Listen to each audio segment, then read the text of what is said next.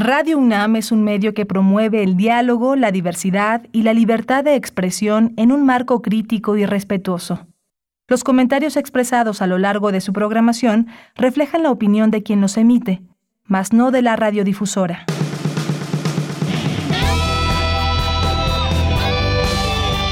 Prisma RU. Relatamos al mundo.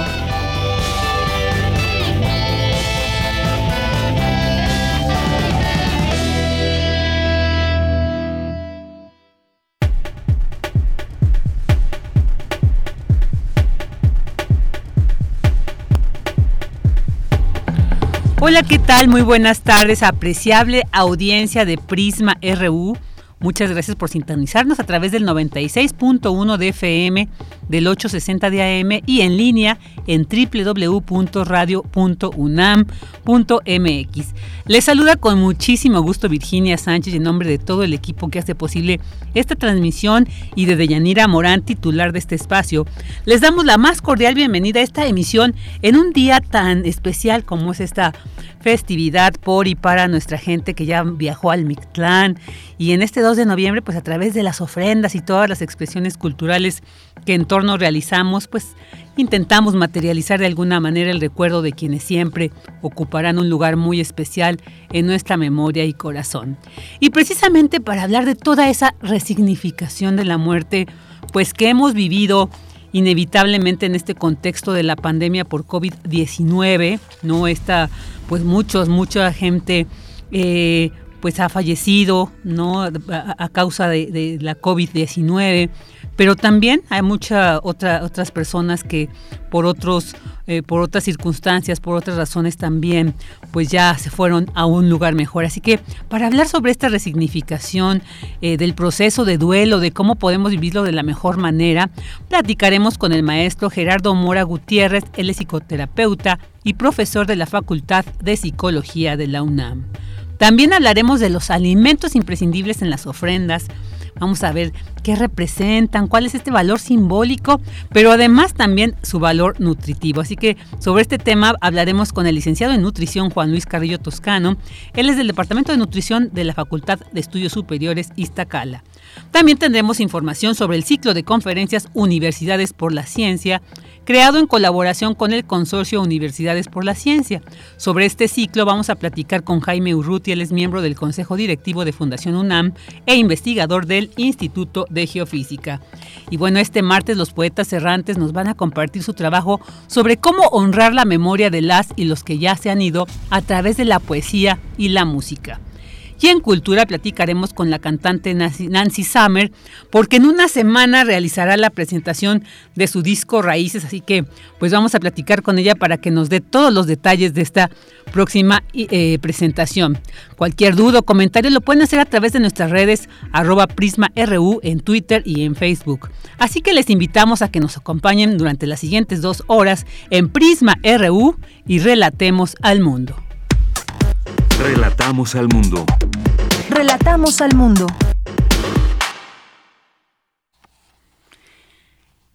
Prisma RU, noticiero muy singular, con vocación de bien comunicar, mantenido con un enfoque particular por personal de buen organizar.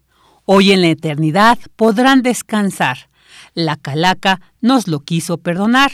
Su luz en Radio UNAM habrá de brillar con grato recordar. Calaverita de Jorge Morán Guzmán. Porque tu opinión es importante, síguenos en nuestras redes sociales, en Facebook como Prisma RU y en Twitter como arroba PrismaRU.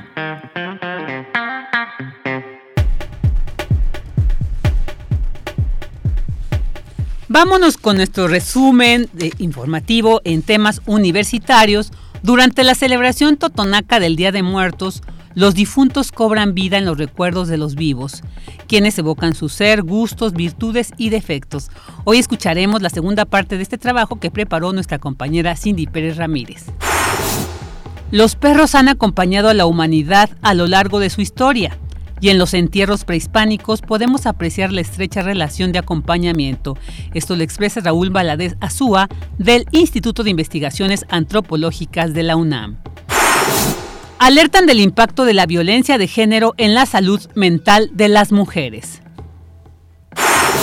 Los trastornos de ansiedad deben considerarse un problema de salud pública, señala especialista de la Facultad de Medicina de la UNAM.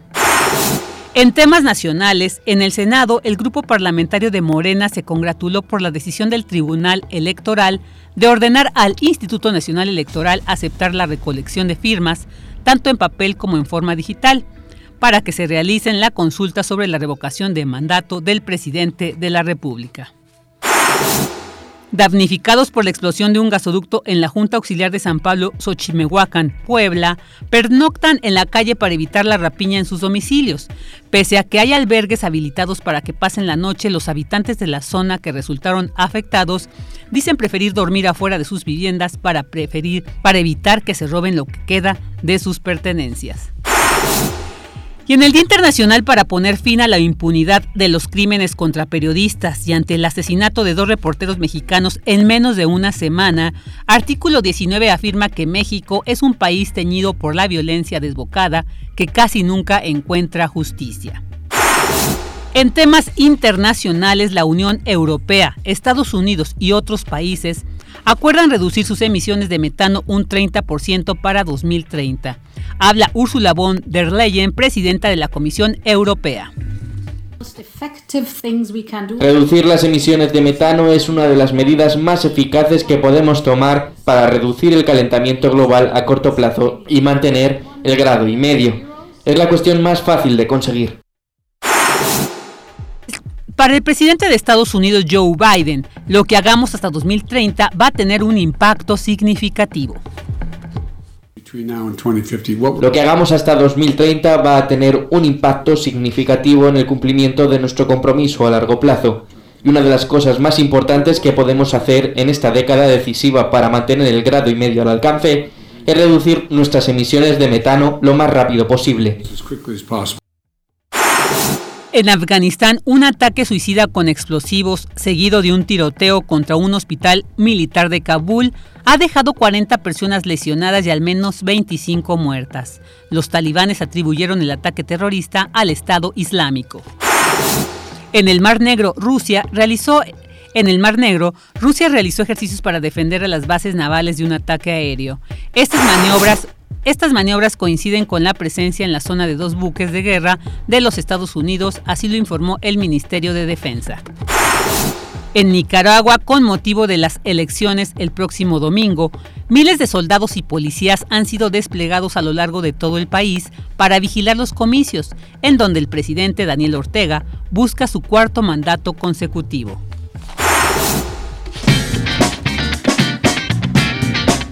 Hoy en la UNAM, ¿Qué hacer y a dónde ir?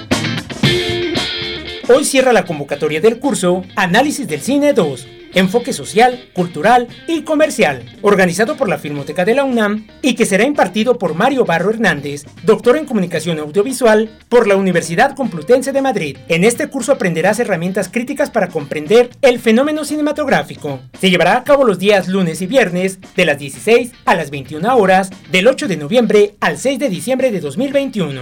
Consulta la convocatoria completa en www.filmoteca.unam.mx diagonal curso.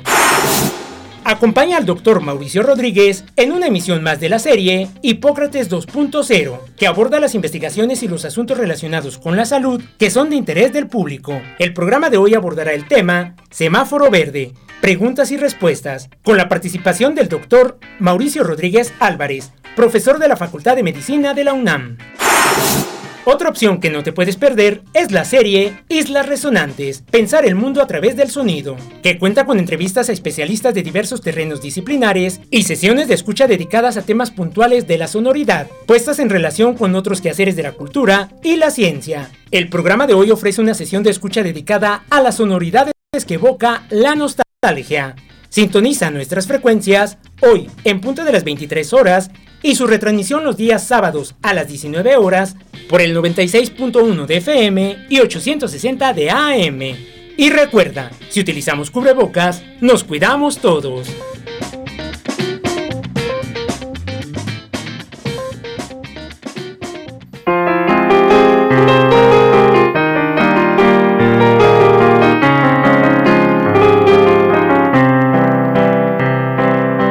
En su vieja sintoniza Prisma RU, mientras mece sus huesitos en su desguazada mecedora. La par que escucha atenta si del acontecer del mundo informada quiere estar. Ya recicla su deshilachada toga en trapitos para limpiar, pues sustenta la ha hecho reflexionar. Ya visita exposiciones que en cultura la invitan a indagar ya navega en las olas y sus reflujos y otras corrientes alternas del activismo social, y hasta lenguaje incluyente sabe incorporar. Ya cinéfila se dice la muy creída por cinema edro escuchar. Ya se guía en los laberintos del saber por las señas que en cartografía le dan. Ya si en política al día quiere estar, refractario no se le ha de pasar. Ya en los conciertos seguido la verás, porque los recomendados por melomanía no se perderán.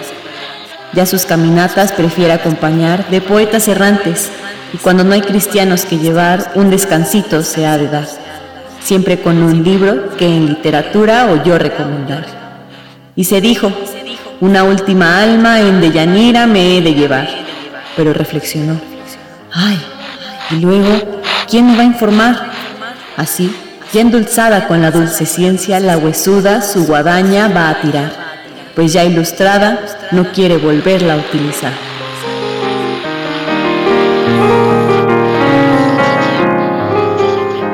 La Parca Ilustrada, Caleidoscopio.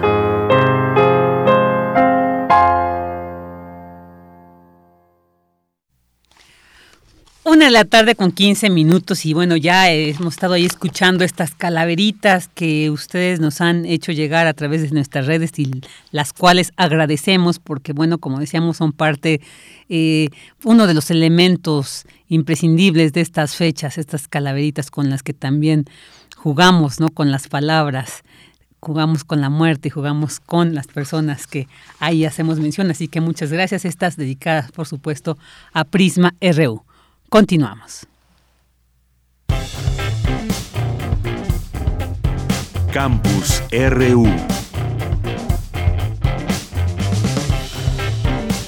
Vámonos con la información que se genera en nuestro campus universitario durante la celebración totonaca del Día de Muertos. Los difuntos cobran vida en los recuerdos de los vivos, quienes evocan su ser, gustos, virtudes y defectos. Ahora escucharemos la segunda parte de este trabajo que nos preparó nuestra compañera Cindy Pérez Ramírez.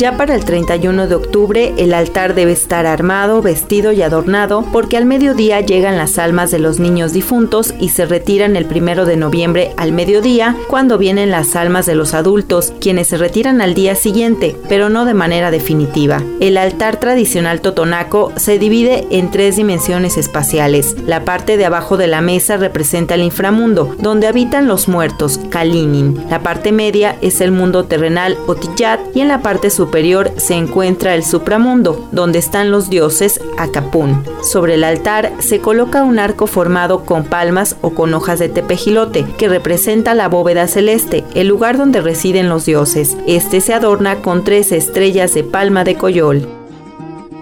Forma divina de creación de los dioses del oriente simbolizado de oriente a occidente por el arco llamado Pashmut, cuya estrella central es símbolo del supremo Chichinisol. Allí es su dominio en el treceavo cielo. Luego, abajo, en el doceavo cielo, doce, del mismo universo, predominan las doce madres abuelas, llamados Natsetne. Son nuestras madres creadoras del oriente, donde destaca, una de ellas destaca la, la llamada Tukai. Se han convertido en la Virgen María. El va precisamente representa el cosmos Generalmente se guinda de las vigas del techo de la casa sagrada. En el altar se colocan manteles y servilletas bordadas y nuevas, así como cinco veladoras, cuatro en las esquinas y una en el centro. En el piso se prenden 13 veladoras amarillas. A un lado se dispone de un lavamanos, una toalla, una silla y un petate para el aseo y descanso del difunto. Incluso se puede poner una moda de ropa. La ofrenda alimenticia, según Marta Gómez Atzin, coordinadora de la Casa de la Cocina Tradicional Totonaca del Centro de las Artes Indígenas, consiste de mole, arroz, tortillas, café, pan, cacao, tamales, totopos y frutas de la temporada, además de cigarros, aguardiente, dulces o juguetes, de acuerdo con el gusto y la edad del difunto. Los alimentos que deben servirse calientes se cambian tres veces al día, ya que el humo es el que trae el sabor y aroma con el que se alimentan las almas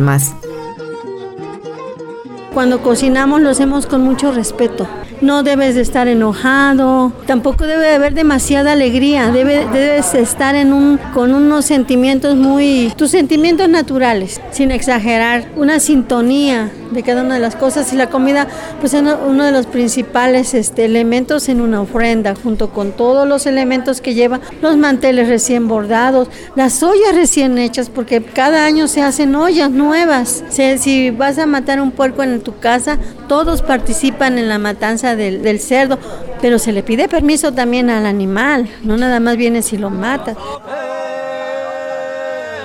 esas ofrendas de comida que se levantan el día 2 de noviembre a mediodía se entregan a los compadres para luego celebrar los días 8 y 9 de noviembre el Aktumahat u octava y no será hasta el 30 cuando se despide a las almas de los muertos. En esos días también se hacen las visitas del intercambio de las ofrendas entre los familiares, los compadres, padrinos, alcaldes, amistades. Los días 8 y 9, que es el 8 es de los niños, el 9 de los grandes de noviembre. Muchos todavía dejan colgado ahí el altar y lo vuelven a adornar, vuelven a poner otro tipo de comidas, ya no tanto de cochino, pero ponen de guajolote, de pollo, transcurre otro tiempecito. Hasta el 30 de noviembre se venera a San Andrés. Es cuando se despiden todas las almas de los difuntos. La gente entonces, una vez que ha cumplido, vuelve a sus quehaceres ya hay que preparar la siembra del maíz sagrado, que le llamo yo Shanat Kushe, maíz florido, que seguir, hacer la vida normal. La celebración de Ninin es una muestra del sincretismo y de la preservación de las tradiciones. En ella confluyen la comunidad y la memoria.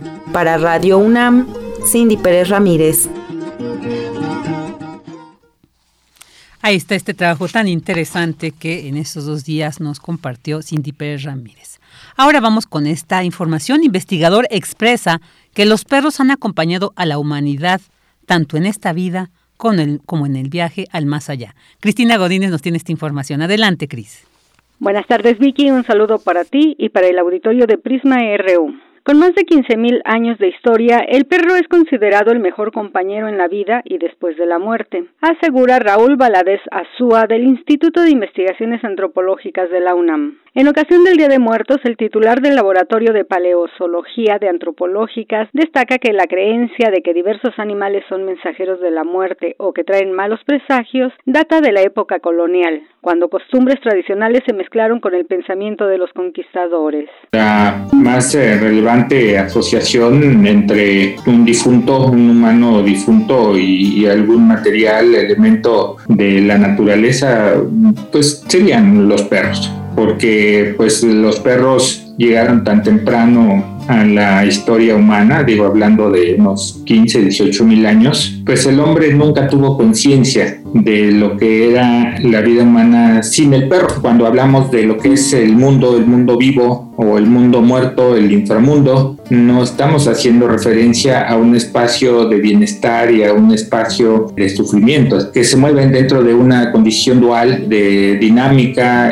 o una forma de mariposa. Eh, fácilmente podía entrar como un símbolo de esta dualidad, más no porque se considerara que en alguna fase podía ser un organismo maligno. El académico uno de los autores de Viaje al inframundo, las ciencias y la muerte, recuerda que uno de los entierros humanos más interesantes en América fue encontrado en Hidalgo y data de hace 5.000 años. Se trata de una cueva llamada del Tecolote donde se descubrieron dos inhumaciones en las cuales hay media docena de perros.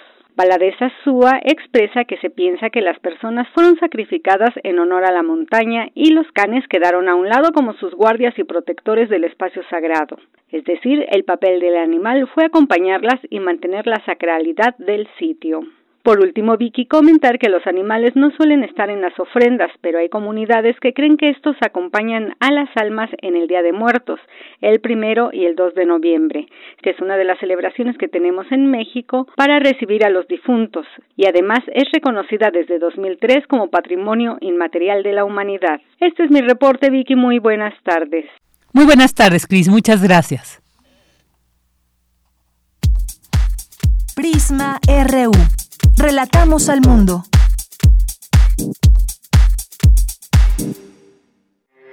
Porque tu opinión es importante, síguenos en nuestras redes sociales, en Facebook como Prisma RU y en Twitter como arroba PrismaRU. Una de la tarde con 23 minutos y vamos a dar entrada a esta entrevista interesante que como les mencioné al inicio creo que es de estos temas que tenemos que abordar, estar abordando no sé por cuánto tiempo más, pero esta pandemia pues nos ha dejado una sensación para muchas y para muchos de no llevar a cabo un duelo absoluto por esta condición de que pues quienes fallecieron de COVID tenían que ser incinerados por esta esta situación pues no se podía realizar todo este ritual que hacemos para despedir a nuestras y nuestros muertos. Y bueno, pues para hablar sobre la muerte, el duelo en tiempos de pandemia, cómo sobrellevar y salir adelante después de alguna pérdida, ya tenemos en la línea al maestro Gerardo Mora Gutiérrez, él es psicoterapeuta y además académico de la Facultad de Psicología de la UNAM.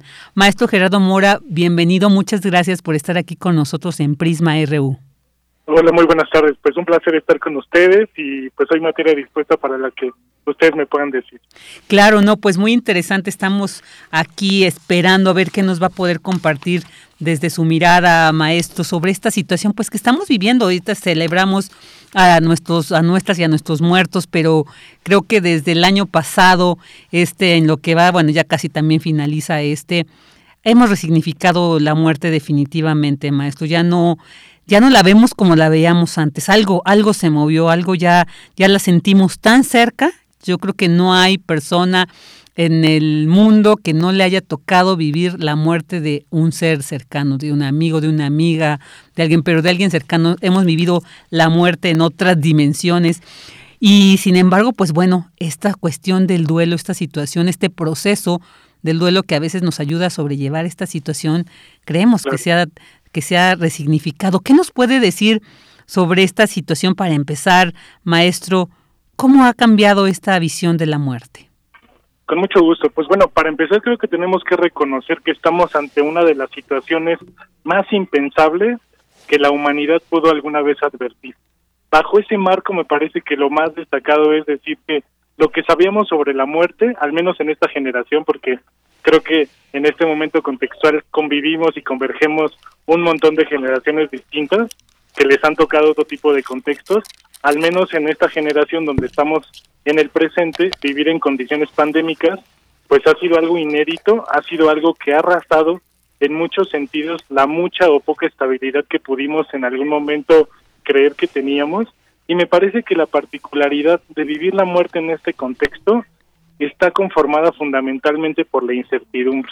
Creo que la incertidumbre ha enmarcado esta pandemia en muchos sentidos, nos ha quitado las garantías de todo lo que nosotros creíamos que podríamos haber tenido alguna vez y vivir la muerte, como usted bien lo decía, de algún familiar, de algún ser querido, o la pérdida, no solamente la muerte, sino la pérdida de nuestra propia salud, de las condiciones de la realidad social como la conocíamos, me parece también que han trastocado de forma bastante considerable esta, estas manifestaciones de, de experimentar las pérdidas, las muertes y desde luego los procesos de duelo, porque si bien el proceso de duelo en otro tiempo podríamos darlo por sentado, se daba en condiciones normales, entre comillado lo voy a decir así, el hecho de estar ahora en esta pandemia, como lo dije hace un momento, donde hay un marco que es la incertidumbre, creo que agudiza en muchos sentidos las manifestaciones de esta de esta cuestión mortífera que ha traído la pandemia. Claro, claro, maestro, está, este, esto, como usted bien dice, la incertidumbre, no sabemos, ya vimos qué tan mortales somos, ¿no? Porque yo creo que lo sabemos algo que, que no, nacemos, pero creo que ahora ya nos, nos quedó claro que en cualquier momento, a cualquier edad, en cualquier circunstancia nos puede llegar. Pero hablar esta situación del duelo me gustaría preguntarle que nos detallara un poco más a profundidad la importancia del mismo para entender también entonces cómo se transfiguró en este contexto de incertidumbre, como usted bien lo ha denominado. Sí, es una pregunta muy linda. Me parece que pensar en el duelo, yo creo que es una de las actividades humanas que más realizamos, pero que más realizamos de manera inconsciente, porque creo que a la especie humana no le encanta perder. Y si pensamos en nuestra vida cotidiana, pues la vida completa es una serie de pérdidas que nos tocan y nos trastocan en muchos sentidos. Entonces creo que cuando hablamos del duelo, desde la psicología y muy específicamente desde el psicoanálisis, podríamos pensarlo justo como un trabajo mental en el cual nos reparamos, en el cual vamos siendo capaces de sortear la vida siempre y cuando podamos aceptar la muerte o aceptar la pérdida. Creo que el trabajo de duelo es un trabajo de aceptación progresiva, por supuesto, de aceptación procesual, así lo diría, porque desde luego que es un proceso que implica una confrontación muy dura con, con lo que nos queda y con, con nosotros mismos, porque nosotros mismos nos quedamos ante la pérdida. Creo que es un trabajo profundo que implica sortear un montón de retos y desafíos, no solamente personales, sino también de medidas de vida con nuestra familia, con nuestra comunidad. El duelo como tal es, eh, como lo decía hace un momento, una actividad que si realmente pensáramos en las diferentes etapas de nuestra vida, hemos estado llenos de duelo porque hemos estado llenos de pérdidas también. Ahora, en este contexto pandémico, como lo decíamos hace un rato, pues hay una particularidad que es la incertidumbre, que es la pandemia, lo que implicó que los procesos de duelo se vieran seriamente afectados, porque parece mentira, no nos estábamos recuperando de un duelo cuando ya teníamos otro encima, porque las muertes fueron infinitas eh, las afectaciones en la realidad, como lo decíamos también, fueron de una envergadura monumental y eso me parece que también fue lo que hizo que las personas empezaran de pronto a colapsar mentalmente, en muchos sentidos lo diría así, porque entramos en un periodo de crisis. Creo que no ha terminado este proceso de crisis. Yo hoy que es Día de Muertos veo particularmente eh, las flores, los arreglos, las calaveritas, como escuchaba hace un rato en su programa. De pronto me parece que son formas muy lindas de elaborar esto, pero irremediablemente todavía no estamos ni seguros si esto va a ser el final, si nuestra familia, nuestros seres queridos van a llegar también invictos a, a conseguir que esta pandemia pueda librarse y de cierta forma yo creo que ante esta incertidumbre pues tenemos que agarrarnos de donde podemos y de dónde nos agarramos de nuestros seres queridos, de las actividades que realizamos, de nuestros propios procesos mentales que son maravillosos porque de alguna forma nos van acercando a la vida. Yo diría en síntesis que el gran trabajo del duelo es sortear un, una serie de procesos, así lo voy a decir, que tienen mucho que ver con repararnos a nosotros mismos para poder continuar con la vida. Porque como lo dije hace un momento, la vida, si lo pensamos en términos de duelo y pérdida, es lo que más hay y sin embargo lo que más negamos. Creo que la gran tarea de, de los seres humanos que quedamos vivos justo en este momento es poder elaborar a través de nuestros rituales, a través de lo que nos queda a la mano, es decir, nuestros seres queridos, nuestras relaciones interpersonales, nuestros vínculos, lo que nosotros vamos a poder hacer para el real, como dicen, en términos de nuestra vida.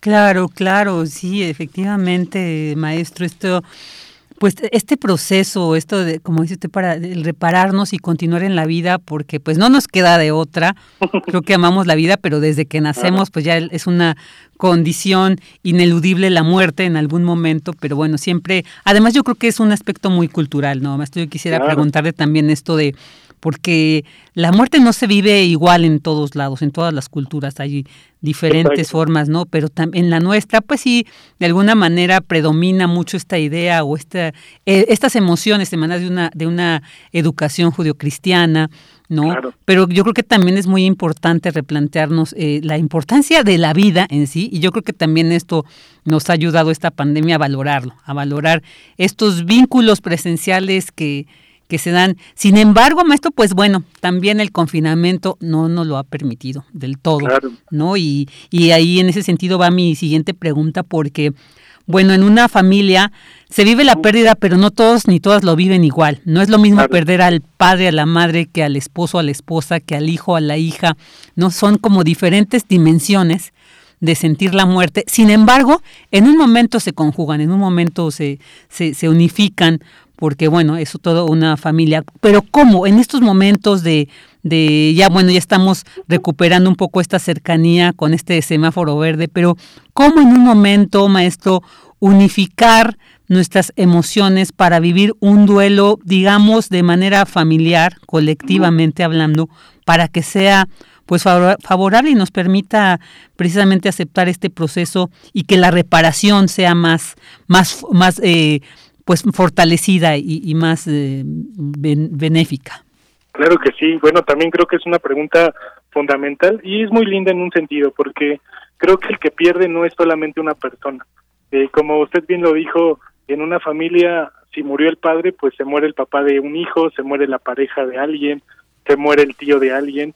Y creo que unificar, qué bonita palabra la que dijo, es justamente pensar en la individualidad de cada uno de los seres que perdió, los deudos o los dolientes, como lo pensamos, pero también pensar en el grupo familiar. Sabemos de antemano que la familia es un grupo, ¿no? Por excelencia, el grupo humano más fundamental y todo grupo humano experimenta una serie de oscilaciones tremebundas que son las que de cierta forma posibilitan que la propia familia y que propio el grupo vaya evolucionando. En ese sentido a mí me parece que una de las condiciones necesarias para poder aceptar eh, un duelo en una familia justamente implica no pensar que es un duelo solo de uno de los integrantes, sino que cada uno de los miembros de la familia, desde sus propias posibilidades mentales, desde su propio ciclo de vida o desde el propio momento del ciclo de vida que está llevando, desde su propia particularidad, es que puede resolver el duelo. ¿Eso qué quiere decir? Que quizá nos tengamos que desprender de esta bola de exigencias y de esta bola de pautas que en ocasiones existen culturalmente, donde de pronto la gente calla el duelo, calla la pérdida y donde de pronto se se hace un mito o un secreto familiar a partir de la pérdida y donde de pronto las personas no se sienten con la libertad para poder experimentar su duelo como ellos o ellas lo podrían hacer. Creo que entonces en ese sentido vivir el duelo en familia para empezar implica acompañamiento, después implica separar, ¿no? los sentimientos de cada uno de los miembros de la familia y después implica vivirlo como una familia en su conjunto, porque indudablemente también la, la familia como una entidad grupal pierde a uno de sus miembros y por lo tanto todo el sistema familiar se ve modificado. Usted decía hace un rato los rituales que no se podían hacer. Vivimos por excelencia en una latitud donde elaboramos la muerte muy bien porque nos burlamos de ella, porque de pronto la ironía y la sátira han sido recursos bastante importantes para poder elaborar.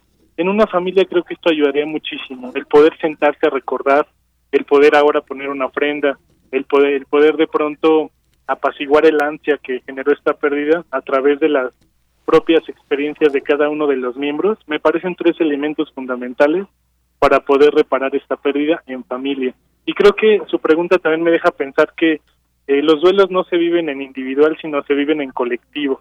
Creo que en ocasiones pensar un duelo como un proceso familiar también nos lleva a una dimensión muy distinta, que es la presencia, que es la compañía amorosa, que es la, la compañía del vínculo, que indudablemente son ingredientes para una buena resolución del duelo. Claro, qué, qué, qué bien, maestro, esto que nos dice además, este vínculo amoroso, yo creo que sí, pues es esta posibilidad de, de reforzarlo y restablecerlo. Y, y, quisiera preguntarle, maestro, porque fíjese que he escuchado de repente, pues el llanto es una de nuestras formas más comunes de liberar ese dolor que nos dejan estas ausencias pero muchas veces nos dicen no llores porque en esta idea de no los dejas partir, no les dejas partir, no, este, no, o sea, pero pareciera que entonces te están obligando a que contengas esa expresión, ¿no? Misma del dolor. Entonces, ¿qué nos puede decir al respecto también para que no, eh, pues, perdamos también esta posibilidad de liberar de esa manera, pues, estas emociones? Sí, claro, pensar en el llanto me da la pauta para pensar en un montón de reacciones emocionales y afectivas están alrededor de un duelo. Algunas personas lloran, otras personas se sienten muy culpables, otras personas se sienten muy enojadas. Creo que eso nos lleva justo a lo que decíamos en la pregunta anterior, a pensar que el duelo es una, una vivencia grupal porque es de la familia, pero también es una vivencia individual. Particularmente en el tema del llanto, yo diría que el llanto es la expresión humana emocional más elemental. Recordemos que es a través del llanto por el que nos comunicamos con nuestra madre cuando todavía no tenemos palabras.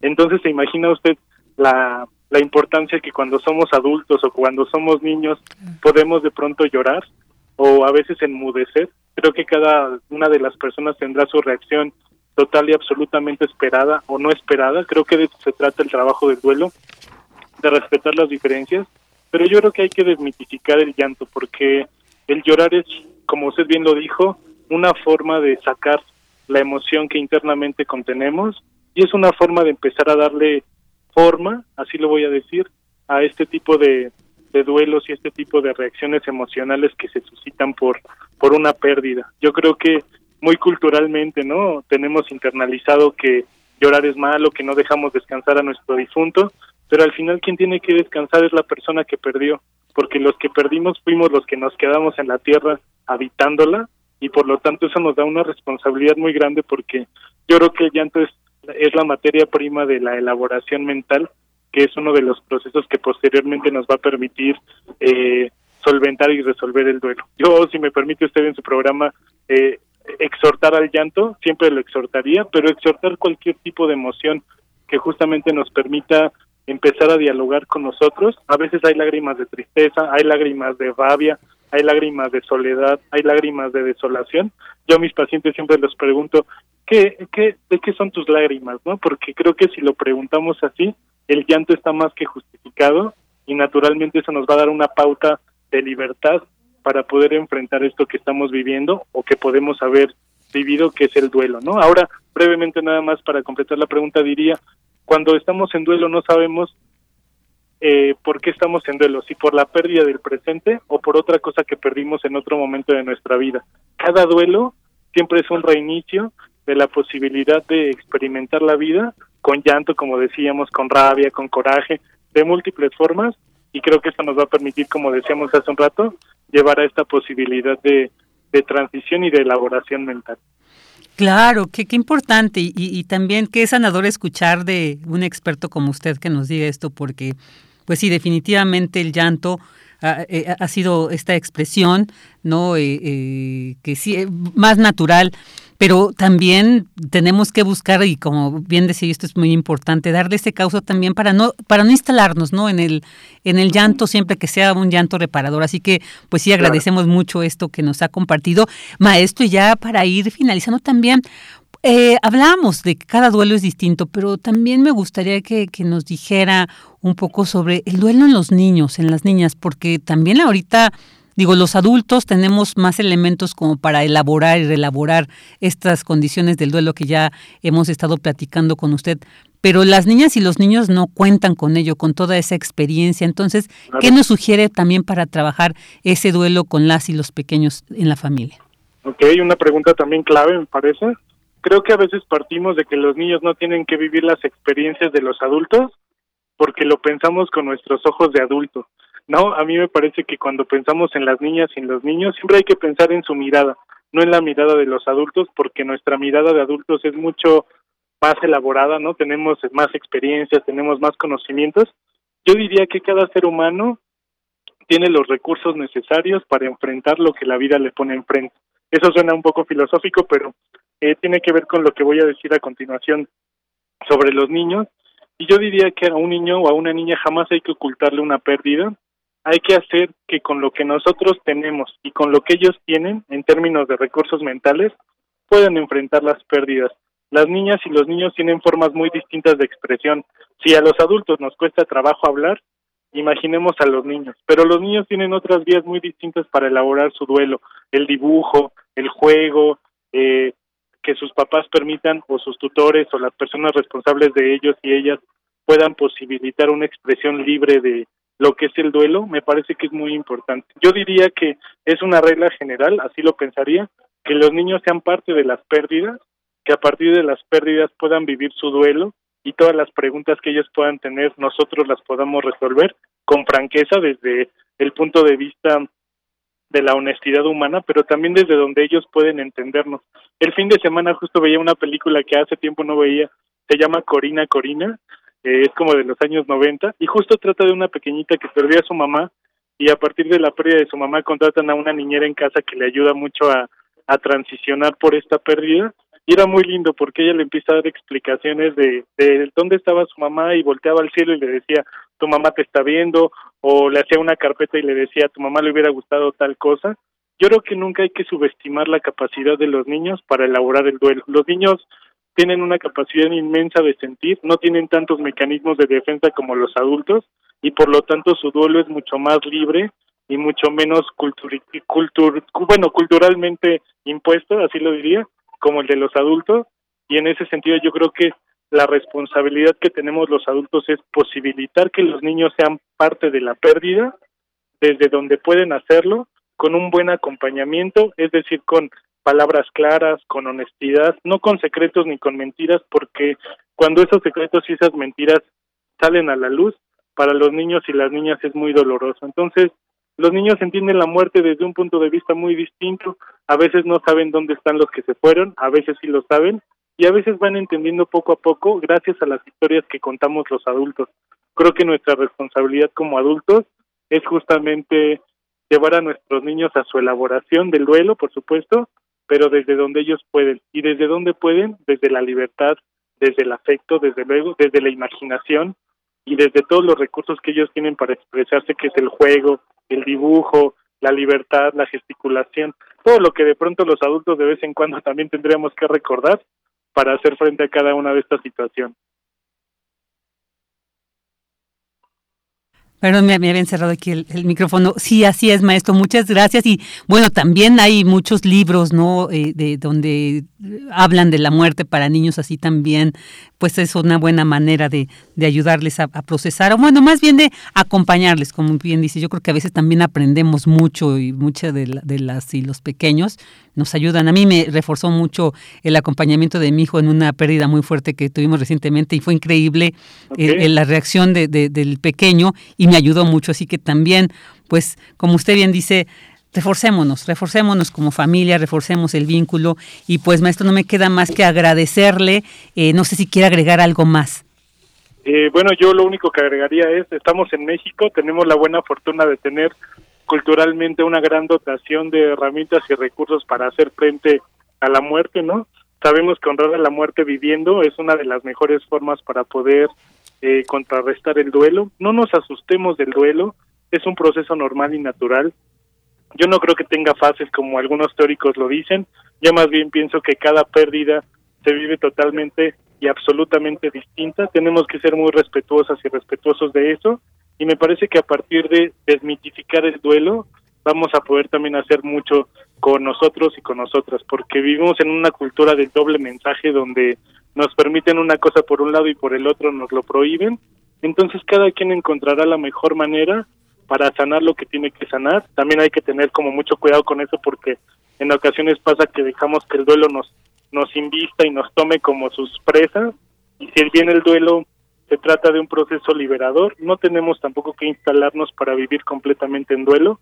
Creo que hace rato que me preguntaba usted sobre las familias en duelo, yo creo que hay familias que justamente se quedan en el duelo y nunca lo resuelven y creo que cuando resolvemos el duelo lo sabemos porque tenemos disposición para vivir, tenemos disposición para acercarnos a lo que tenemos, para construir proyectos.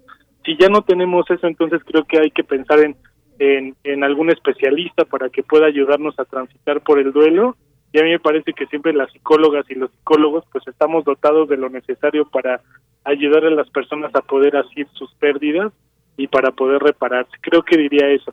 Desmitifiquemos el duelo, enfrentemos la pérdida con la vida y dejemos de negar nuestras pérdidas porque la vida en sí misma es pérdida. No podríamos ganar si no sabemos perder. Así es, así es, maestro. Pues nos quedamos con estas eh, sabias palabras que usted nos ha compartido y pues le agradecemos muchísimo el que haya estado con nosotros aquí en Prisma RU. Quienes estén interesados, bueno, ahí en nuestras redes, en justo donde mencionamos sobre esta nota, ahí está, eh, donde si quieren ahí comunicarse con el maestro Gerardo Mora, bueno, ahí está eh, el, el arroba, ahí está su espacio para que quienes quieran tener algún contacto con él. Así que le agradecemos mucho y le enviamos un fuerte abrazo, maestro. También les doy un abrazo, gracias por la invitación y ha sido un placer estar con ustedes. Muchas gracias. Muchas gracias. El maestro Gerardo Mora Gutiérrez, psicoterapeuta y académico de la Facultad de Psicología de la UNAM. Prisma RU. Relatamos al mundo.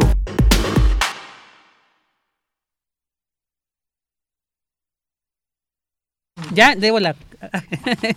Me agarraron aquí en, en la... Ok, vamos a leer esta calaverita. Llegó el día de muertos y la Catrina contenta, en búsqueda de la niña de Yanira, no la haya aún ante la mira. En espera del relato del mundo, la Catrina buscó noche y día de Yanira, sin saber que en la cabina sonora de Radio UNAM, con la pandemia no hay nadie todavía. Sorprendida que no era ya el lugar de transmisión, saldrá a perseguirla para otro día. Es de César Soto Bretzfelder. Muchas gracias. Tu opinión es muy importante. Escríbenos al correo electrónico prisma.radiounam@gmail.com. Una de la tarde con 48 minutos y bueno, ya tenemos en la línea al licenciado en nutrición Juan Luis Carrillo Toscano, además él es del Departamento de Nutrición de la Facultad de Estudios Superiores Iztacala. Eh, ¿Qué tal, Juan Luis Carrillo? Muy buenas tardes, muchas gracias por haber estado aquí con nosotros, por hablar sobre todo de un tema muy interesante, muy interesante. Te presento primero y ahorita pues les comparto de qué va a ser el tema cuando ya te aviente la primera pregunta. Bienvenido, muchas gracias por estar aquí en Prisma RU. Hola, muchas gracias, Vicky, es un placer saludarte y también a tu auditorio. Muchas gracias. Bueno, pues porque la invitación al licenciado fue para hablar sobre algunos de los alimentos imprescindibles en las ofrendas, ¿no? Eh, sabemos que cada estado, además, que tiene sus sus eh, guisados típicos, ¿no? Sus alimentos, sus frutas. Bueno, esto es lo que le va dando una variedad a las ofrendas según el lugar donde se encuentre. Pero hay unos unos alimentos que predominan en todos, como es la calabaza, el camote, algunos otros más. Y bueno, pues ¿Qué, qué, qué, qué representan estos? ¿Cuál es su, su símbolo? ¿Qué simbolizan? ¿Qué representan culinariamente en nuestro país? Que nos cuentes también y además después que nos des además su valor nutricional para saber qué estamos también consumiendo, porque después de que se acaban estas fechas, pues le entramos duro a lo que estuvo en el altar ahí como para compartir. Casi, siempre, ¿verdad?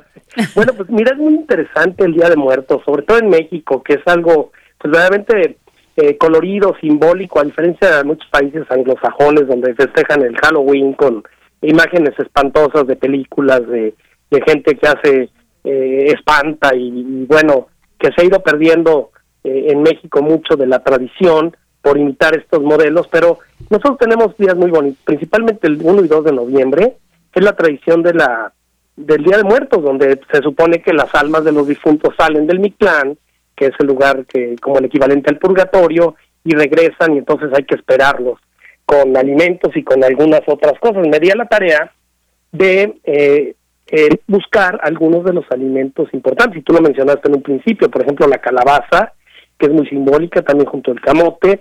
Hay un platillo que se hace con calabaza, que además es un alimento muy, muy calórico. Es una calabaza muy especial, la que es de esta temporada, la calabaza de Castilla, que es amarilla por dentro, y esta se prepara en tacha, no sé si has oído, eh, o nuestro auditorio ha oído la calabaza en tacha, que es una calabaza que la hacen endulzada, que le ponen pinoncillo, azúcar, muy calórica, pero pues no hay que olvidar de las propiedades de la calabaza, que bueno, tiene carotenos, que son antioxidantes, es muy energética, la parte de la, digamos, de la pulpa de la calabaza, y bueno, si se enriquece con pinoncillo, con azúcares, bueno, pues esto es algo que además simbólicamente, fíjate que tenemos algo desde, desde mucho antes y que lo retomó afortunadamente Guadalupe, José Guadalupe Posada con sus famosas calaveras, que no nada más eran para burlarse del porfiriato, porque no hay que olvidar que este personaje pues vivió en esta temporada, en esta época, ¿no? Del porfiriato y hacía burla de los del famoso partido científico que eran los que apoyaban a Porfirio Díaz y a raíz de muchos de los trabajos de él se desarrollaron eh, hasta alimentos, estas eh, calaveritas que se hacen de dulce, también muy calóricas, hechas a base de, azúcar y que forman parte de lo que es, digamos que la ofrenda. Mira, nada más por llevar un orden, te quiero mencionar que en una ofrenda normalmente, pues ya saben, se pone el, papel picado con imágenes de calaveras y todo, bueno, que con colores muy eh, eh, brillantes. Eh, se usa sal también como un elemento de purificación. Sabemos que la sal, pues bueno, además es un complemento que usamos pues casi a diario con todos los alimentos, que hay que consumir con moderación. Agua se pone en muchos de los de los de las ofrendas, que es como fuente de vida, que para que las ánimas calmen su sed en el camino, fíjate, paralelamente con eh, los egipcios, ¿no? Lo que se revela en el libro de los muertos, cuando la gente muere, y esto se pensaba en la forma precolombina, eh, tienen un largo viaje, entonces deben de llevar los alimentos, incluso hasta mascotas hay en los códices, para que los acompañen en este camino. Eh, las veladoras que los llevan, que bueno, pues también significan también la luz, decía de las calaveritas de azúcar, y no nada más de azúcar, fíjate que hay de amaranto, que es un cereal eh, que se ha consumido eh, por tradición en México, que además es muy energético, es, es excelente para la digestión, alimenta la flora intestinal, lo que ahora llaman microbiota, eh, y bueno, también calaveritas de chocolate, bueno, que estas pues serán azúcar con grasa, que es básicamente lo que es el chocolate y que tiene algunas sustancias, pues que nos dan eh, la sensación de sentirnos muy alertas y todo, pues es la famosa tiramina que tiene el chocolate. Se usan otras sustancias, bueno, no, no propiamente alimentos, el copal, incienso, para limpiar de los malos espíritus, las flores como el alelí, la nube, que significan alegría eh, para la estancia del ánima, para que se vaya contenta, para que la visita sea muy eh, eh, agradable. La flor de cempasúchil, que es la flor de muertos, si te fijas, es un color amarillo intenso entre amarillo y naranja, que eh, le dan, es un camino guía que se va sembrando con estas flores para que no se pierda, ¿no? Y el famoso pan de muerto, que este es un pan tradicional que no es precisamente una invención mexicana, se hace desde la colonia, digamos que es un mezclado español-mexicano, pero que eh, es una fórmula tradicional para hacer pan con levadura, con trigo, que se le añade el elemento de las canillas, que son las tiras de masa, no sé si se han fijado, que las tiras de masa asemejan como huesos, y estos huesos pues dan a entender que eh, digamos que es la ofrenda que va sobre el pan que hace alusión al dios de la muerte, que se llama Mictlanteutli, eh, y bueno, eh, tradicionalmente los pero obviamente la calabaza y este preparado de calabaza en tacha, pues es el, típico y que pues se ha seguido de tradición y a veces por respeto y por no romper la tradición es que se prepara en esta temporada, ¿no? Además, en muchas ofrendas de muertos suele ponerse mole, eh, pan, tortillas, chile, bueno, que no puede faltar, es eh, culturalmente muy bienvenido en nosotros, eh, dulces, y bueno, algo que también forma parte de esto pues, son las bebidas embriagantes. Normalmente se ponen las, las fotos de las, bueno, actualmente las fotos antes eran símbolos o ropas o, utensilios de los difuntos, eh, pero se ponen las fotos y se pone junto la bebida alcohólica que acostumbraba y aquí pues obviamente encontramos ofrendas que tienen tequila, mezcal, aguardiente, cerveza y todo. Se supone que en la tradición pues llegan y las consumen, aunque no se las eh, no las vacíen, pero desnaturalizan, haz de cuenta como, y esto es muy simbólico, por supuesto, eh, pero tiene un significado, sobre todo en nosotros, ¿no? Eh, los mexicanos que tenemos una, y digo, esto no lo digo porque se haya revivido y ahora ya desfiles de muertos que no se acostumbraban, que lo hicieron a raíz de una película que filmaron con James Bond, no sé si te acuerdas, claro, sí. que la hicieron que que ahora parece ser y ya se volvió como una tradición, ¿no? No estaba oyendo en un programa ayer que bueno, gracias a James Bond se recibió la tradición de pues no no no debería ser así. Este, voy a vamos a subir a nuestra página, te quiero comentar de Pensar y comer bien, una página que tenemos en Facebook, eh, una una receta de la calabaza en tacha, que es digamos que el alimento más simbólico.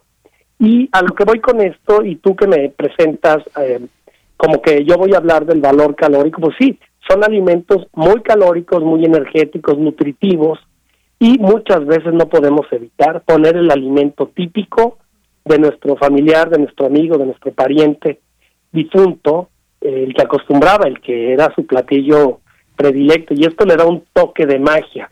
Ahora, relacionado con lo que pasa después con los alimentos, de que vienen del, eh, de, la muerte, regresan y se pasean por donde está el altar y el alimento ya no sabe igual y todo, hay una serie de historias míticas, cuentos, historias de que ya no saben igual que porque ya la esencia del alimento, de la bebida, lo llevó. Bueno, pero esto queda en el campo de la, eh, pues de lo místico que tiene este evento y es algo, créeme lo que fabuloso. Ahora que me invitaste, que me hiciste el favor de invitarme a tu programa tan amablemente, eh, me puse a revisar algunos apuntes que, que teníamos sobre este día en especial y de verdad me siento muy emocionado porque el compartir y el tener este tipo de tradiciones tan bonitas, que además no son iguales en toda la república, ¿no? en cada estado a veces, eh, en cada estado, perdón, se eh, van manifestando otro tipo de, de, eventos, eh, en algunos estados del sur,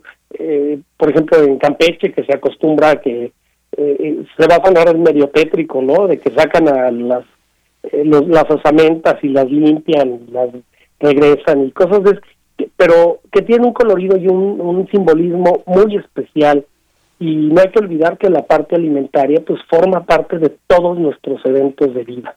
Y México es un país muy fiestero, eh, que ve a la muerte como diferente a como decía yo en un principio, ¿no? El Halloween, la muerte, lo trágico, la ven como un, evento de, risa y nos reímos de la muerte y, y vemos que sale sonriendo la calaca y cosas así, y la gran cantidad de memes que ponen ahora. Pero es algo verdaderamente muy, muy vivido, muy realista, muy tradicional y muy nutritivo desde el punto de vista de nuestra cultura, Vicky. Perfecto, pues Juan Luis, muchísimas gracias, licenciado, por este compartirnos todo este bagaje histórico, cultural, nutricional sobre estos alimentos. Te agradezco muchísimo el que te hayas dado pues este tiempo para compartir con el auditorio de Prisma RU. Te envío un fuerte abrazo y bueno, pues ya seguiremos en contacto. Así que. Sí, como no, y bueno, pues no hay que olvidar comernos nuestras ofrendas y poner nuestras ofrendas bonitas y a nuestros seres queridos y toda la gente que se nos fue, pero que de alguna manera regresó en un momento. Muchísimas gracias por tu invitación. Un saludo a todo tu auditorio y a toda la gente que hace favor de escucharnos. Nos esperan pensar y comer bien. Vamos a poner algunas recetitas. Perfecto, perfecto. Ahí lo compartimos en nuestras redes también. Un abrazo, Juanis. Hasta pronto. Hasta luego. Muchas gracias. Bueno, el licenciado en nutrición Juan Luis Carrillo Toscano del Departamento de Nutrición de la Facultad de Estudios Superiores Iztacala. Y bueno, vamos a escuchar antes de irnos a este corte una calaverita y bueno, que nos han estado enviando, así que vamos a escucharlo y nos vamos a un corte. De Rebeca Vega, es la calaverita.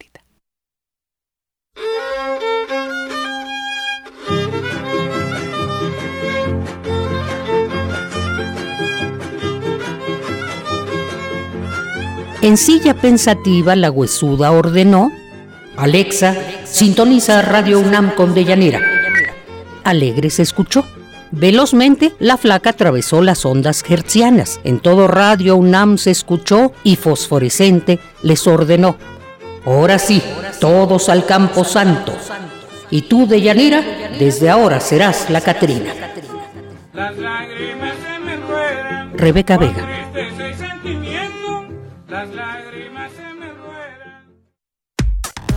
Relatamos al mundo. Relatamos al mundo. Habla Mario Delgado. Es un orgullo vivir en estos tiempos estelares en la historia de nuestro país. Gracias a tu participación y a tu voto, la cuarta transformación va. Es una victoria de la honestidad sobre la corrupción, de la esperanza sobre el miedo. Morena ahora gobernará en 17 entidades del país y el presupuesto para los más pobres está garantizado porque se ganó la mayoría en la Cámara de Diputados y en 19 congresos estatales. Gracias por tu confianza. No te vamos a fallar. Amor con amor se paga. Morena, la esperanza de México. Esta es tu sangre cuando te inyectas. Esta es tu sangre cuando inhalas. Esta es tu sangre cuando te accidentas bajo los efectos de las drogas. Y esta, tu sangre cuando le haces al dealer. No importa qué droga química te metas, de todas formas te dañas. Si necesitas ayuda, llama a la línea de la vida, 800-911-2000. Para vivir feliz, no necesitas meterte nada.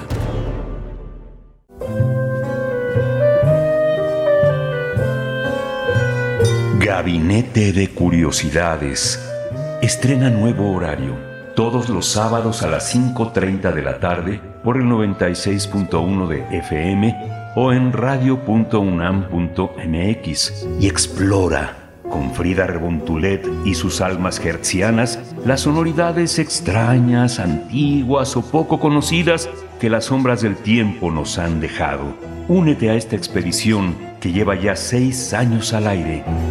Radio UNAM, Experiencia Sonora. Vamos a tomar las ondas con la misma energía con que tomamos las calles. Vamos a desmontar los armarios. Vamos a deconstruir el patriarcado. Y sí, lo vamos a tumbar. Violeta y oro. Todas las voces. Violeta y oro. Todos los domingos a las 11 de la mañana por Radio UNAM.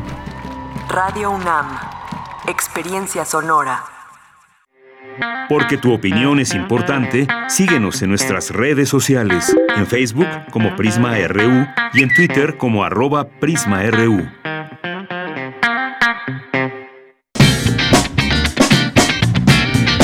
Mañana en la UNAM, ¿qué hacer y a dónde ir?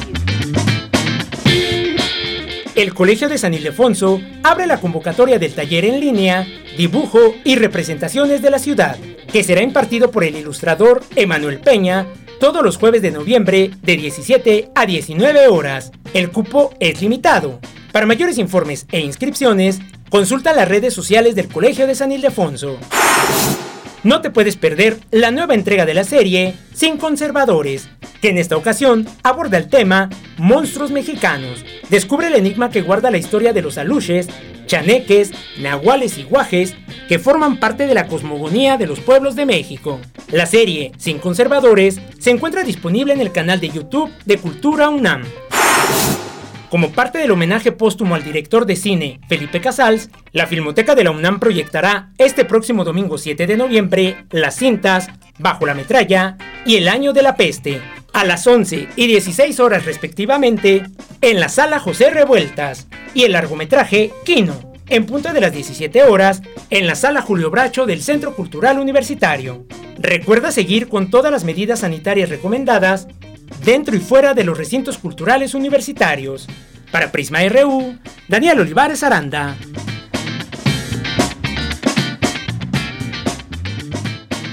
La muerte echando rasero se lleva al joven también al viejo. La muerte viene echando parejo. No se le escapa ni un pasajero.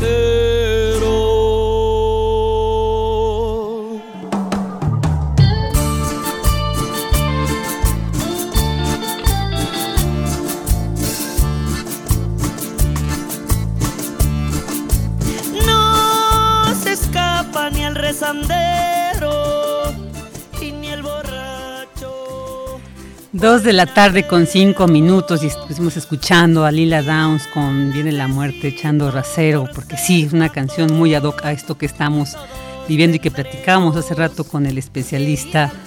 Ya nos consta que la muerte viene por todos, no, no discrimina. Así que por esto también es que la celebramos en estos dos días, primero y 2 de noviembre, la celebramos y recordamos a quienes ya han trascendido, pero que permanecen en, en nuestra memoria.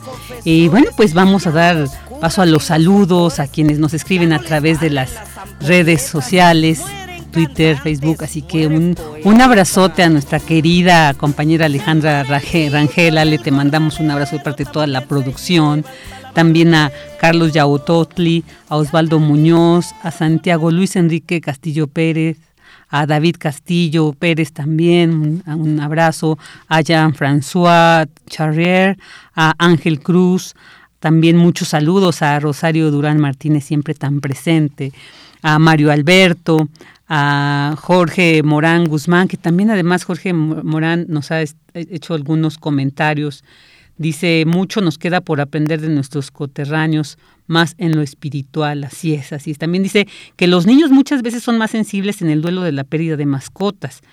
Es cierto, ¿eh? yo también me tocó vivirlo. Dice, yo lo he apreciado ante la pérdida de dos gatitas lindas que murieron de cáncer. Sí, sí, los niños tienen una manera muy especial de, expresarse. César Soto Bretzfelder dice buen martes a Vicky y producción, un saludo sonoro allá, por supuesto que va de regreso, eh, un abrazo y este saludo también desde acá de toda la producción. También vamos a mandar, eh, sí, bueno, le gustó a Carlos Yaotli esta canción muy, muy linda, ¿verdad? De Lila Downs. Y bueno, pues también eh, quiero aprovechar porque nos llegaron otras calaveritas aquí encontramos unas muy, que bueno, vamos a, dar, voy a dar lectura, dice... El programa de Radio UNAM, Prisma RU, listo para salir al aire estaba. Rodrigo, el productor, en la cabina se encontraba. La bella voz de Deyanira, por la pandemia, transmitiendo desde casa andaba. Puntuales con sus notas y reportajes, todo el equipo estaba cuando la voz de la calaca por su frecuencia se colaba para avisar que al fin de la transmisión a todos los del programa se los llevaba, mas de repente un anuncio de último momento llegaba. Para Gaby Ale, muchas gracias Gaby por habernos enviado esta linda calavera. También pues hay, si nos dará tiempo de leer la otra. Es una cortita, Sí, vamos a, vamos, bueno, es que ya que invitamos, pues eh, es de Jorge Morán Guzmán, también hoy, hoy ha estado eh, aquí, pues muy, eh, nos, en una buena interacción aquí en estas redes. Dice, en la eternidad mi, mi Clantecutli está enojado, pues en México se le ha olvidado, cambiándolo por otro dictado, Halloween se nos ha dictado. Renovemos nuestro legado, también condimentado, con gusto bien asentado en un futuro más educado. Muchas gracias Jorge Morán, Guzmán y a todos y a todas quienes nos hicieron llegar estas calaveritas. Eh, porque bueno, es, además un todo un ejercicio, ¿verdad? De, las palabras, de cómo creativo y siempre es bien interesante el jugar que viene la muerte. Digo, en algún momento vendrá por nosotras, por nosotros, pero bueno, en estos momentos en vida nos gusta jugar con estas calaveritas. Y bueno, incluso hay calaveritas a veces de, personajes, ¿no? Públicos, ahí no muy queridos y son muy cómicas las que llegan a hacerse también. Caricaturas en torno y como nos decía eh, eh, hace rato nuestro entrevistado, somos los mexicanos somos tan creativos para estas cosas y bueno, en las calaveritas se pone de manifiesto eso, así que bueno, pues agradecemos muchísimo eh, quienes hayan compartido su creatividad con estas calaveritas acá dirigido al a todo el equipo de Prisma RU, muchas dirigidas para eh, nuestra querida Deyanira Morán. Y bueno, pues vamos a continuar con la información.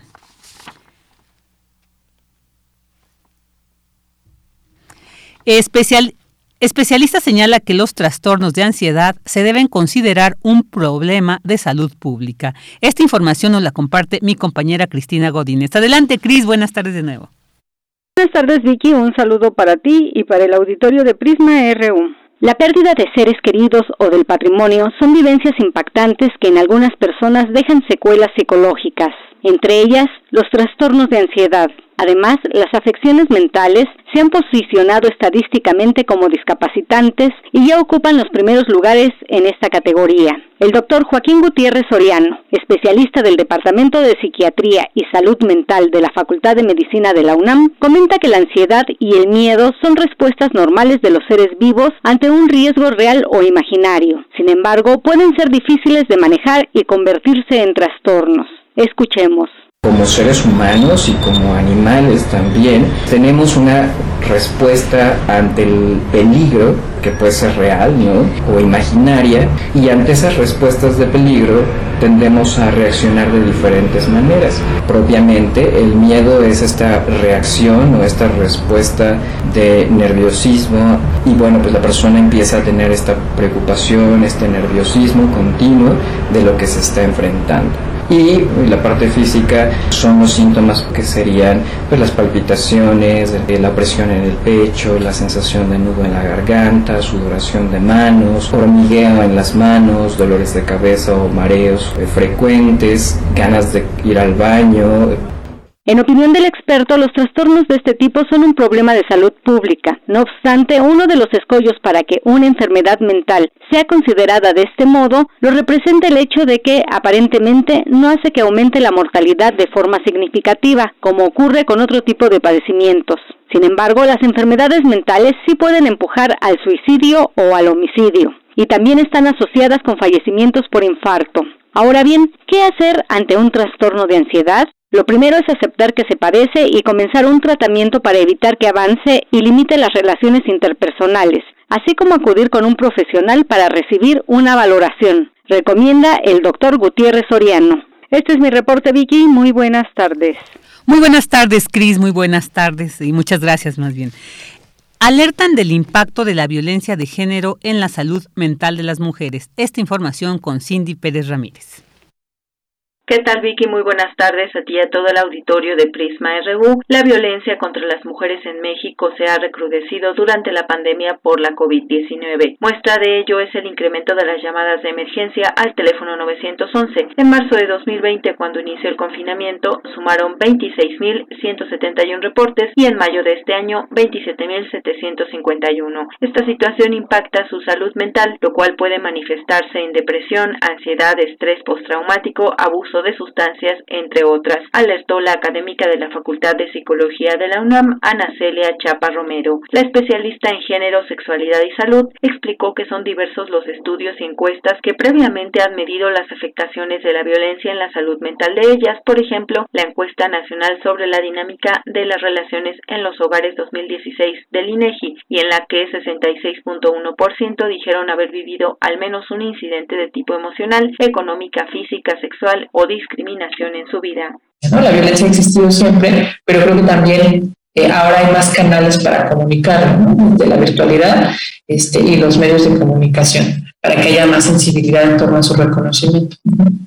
Cuando dicen los feminicidios son actos extraordinarios de mentes enfermas, pues habría que reflexionar sobre ello y cómo se va gestando la violencia desde el inicio. Cuando una mujer está viviendo violencia y que aunque no sea su motivo de consulta, pero después emerja o que sí sea su motivo de consulta, lo primero que se tiene que elaborar es el nivel de violencia que está viviendo y el nivel de riesgo que representa para ella o para sus descendientes ofrecer la conferencia a distancia Violencia de Género y Salud Mental en tiempos de COVID-19, la experta universitaria indicó que el 64.3% de las mujeres señaló que sufrió agresión física o sexual. De este universo, 82.5% experimentó tristeza, aflicción o depresión, 49.3% angustia o miedo y 45.8% problemas nerviosos. Además, 34.3% también presentó pérdida o aumento de apetito y 32% insomnio. La salud mental, agregó, es un estado de bienestar y para alcanzarlo se requieren de diversas acciones y estrategias como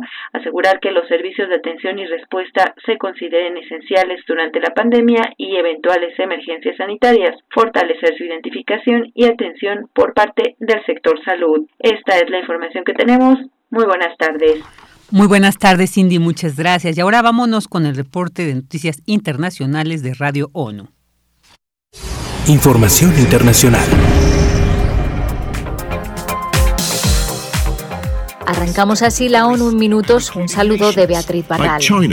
Madagascar sufren ya la primera hambruna causada por el cambio climático, asegura el Programa Mundial de Alimentos que advierte que la situación va a empeorar en los próximos meses. El país vive la sequía más intensa de los últimos 40 años que unida a tormentas de arena, plagas de langostas y la pandemia han sumido el sur de la isla en una grave crisis. Al menos 1.300.000 personas estaban a mediados de año en situación de inseguridad alimentaria grave. De ellos, 30.000 sufrían hambruna y la situación va peor según ha informado el PMA. Lo que resulta extremadamente preocupante es que las cifras de niños desnutridos duplican las de 2020. Alrededor de medio millón de niños menores de 5 años están desnutridos y 110.000 pueden morir al menos que reciban apoyo inmediato.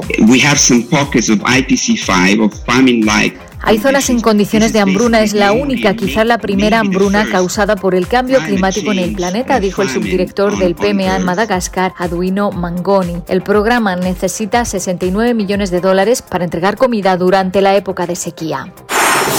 Y en Afganistán, la Agencia de la ONU para los Refugiados ha comenzado hoy a llevar ayuda humanitaria por avión para asistir a los miles de afganos desplazados por el conflicto ante la llegada del invierno. Este martes ha aterrizado en Kabul un avión que despegó desde Sharjah, en Emiratos Árabes Unidos, con 33 toneladas de ayuda humanitaria. Otros dos vuelos llegarán a la capital afgana los días 4 y 7 de noviembre. Las necesidades están aumentando rápidamente en Afganistán con la llegada del invierno, cuando las temperaturas pueden descender hasta los 25 grados Celsius. Los paquetes de acondicionamiento para el invierno incluyen revestimientos para el suelo, tabiques y otros elementos para mejorar el aislamiento de las tiendas de campaña frente al frío. El conflicto y la inseguridad han desplazado a 3 millones y medio de afganos dentro del país, 700.000 de ellos solo este año. ACNUR se está apresurando a proporcionar asistencia para el invierno a unos 500.000 afganos.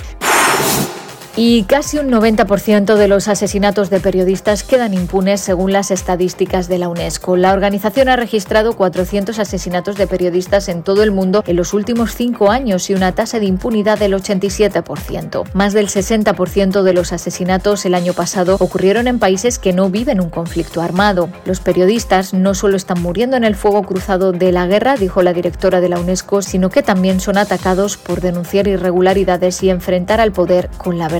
Además, los periodistas siguen sufriendo innumerables amenazas que van desde el secuestro, la tortura y otras agresiones físicas hasta el acoso en línea. Las mujeres se ven especialmente afectadas. El 73% de las periodistas encuestadas por la UNESCO afirmaron haber sufrido algún tipo de violencia en línea y el 20% dijo haber sido atacada o maltratada. América Latina es una de las regiones más peligrosas del mundo para los periodistas. En lo que va de año, al menos 12 han sido asesinados en la región de un total de 45 con todo el mundo. En 2020, de los 62 asesinados, 24 trabajaban en América Latina.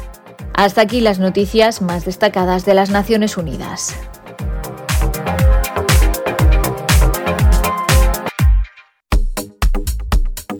Nacional RU Dos de la tarde con 19 minutos y vámonos también con este resumen sobre los aconteceres en nuestro país. Con motivo de la celebración del Día de Muertos, la Secretaría de Gobierno y la Secretaría de Seguridad Ciudadana de la Ciudad de México reportan la afluencia de más de miles de personas tanto el día de ayer como el día de hoy en los 120 panteones públicos, civiles y privados de las 16 alcaldías. Hasta el momento el saldo es blanco.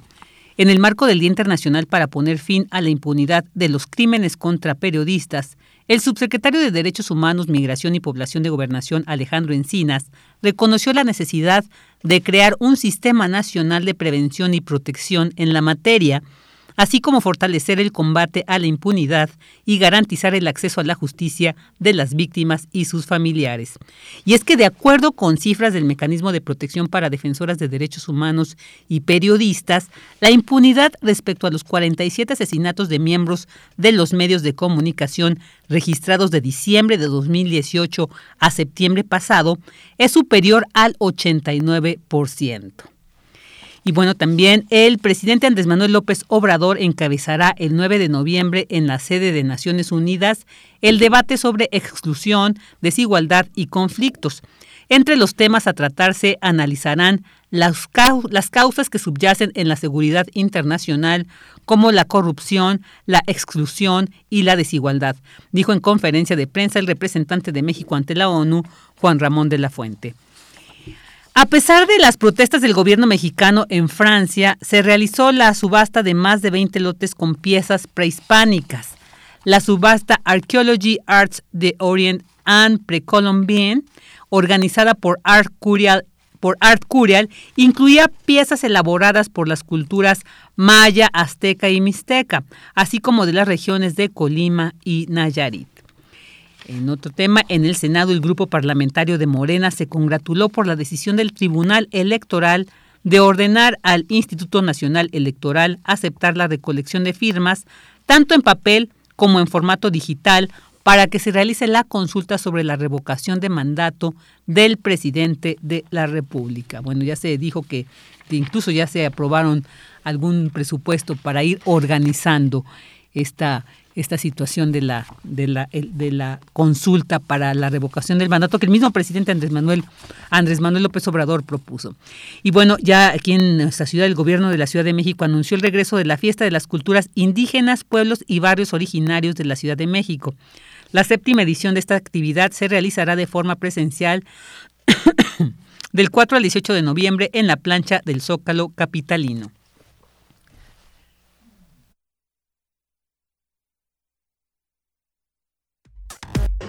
Prisma RU. Relatamos al mundo. Porque tu opinión es importante, síguenos en nuestras redes sociales, en Facebook como Prisma RU y en Twitter como arroba PrismaRU. Aquí regresamos, tuve un pequeño ataque de tos, pero ya estamos aquí. En Nezahualcóyotl, el gobierno de Ciudad Neza aplicará la segunda dosis de las vacunas AstraZeneca, Sinovac y Sputnik a mayores de 18 años que por alguna razón quedaron rezagados y para que tengan su esquema completo. Bueno, también hay que mencionar que hay que estar atentos. A veces no llega este anuncio, no nos llega la notificación de la segunda dosis a aplicar no sé si por fallas del mismo sistema o qué pasa, pero yo creo que es importante cumplir con este esquema total. Entonces, pues ahí les invitamos para que también consulten ahí en Locatel, el teléfono de Locatel, ahí pueden pedir información sobre cuándo les corresponde, pero además cuando por alguna razón quedaron rezagados, bueno, pues para que se tenga este esquema completo ya está ahí el gobierno de esta de la ciudad Nesa, pues ya saben, aplicar esta segunda dosis para que estén atentos.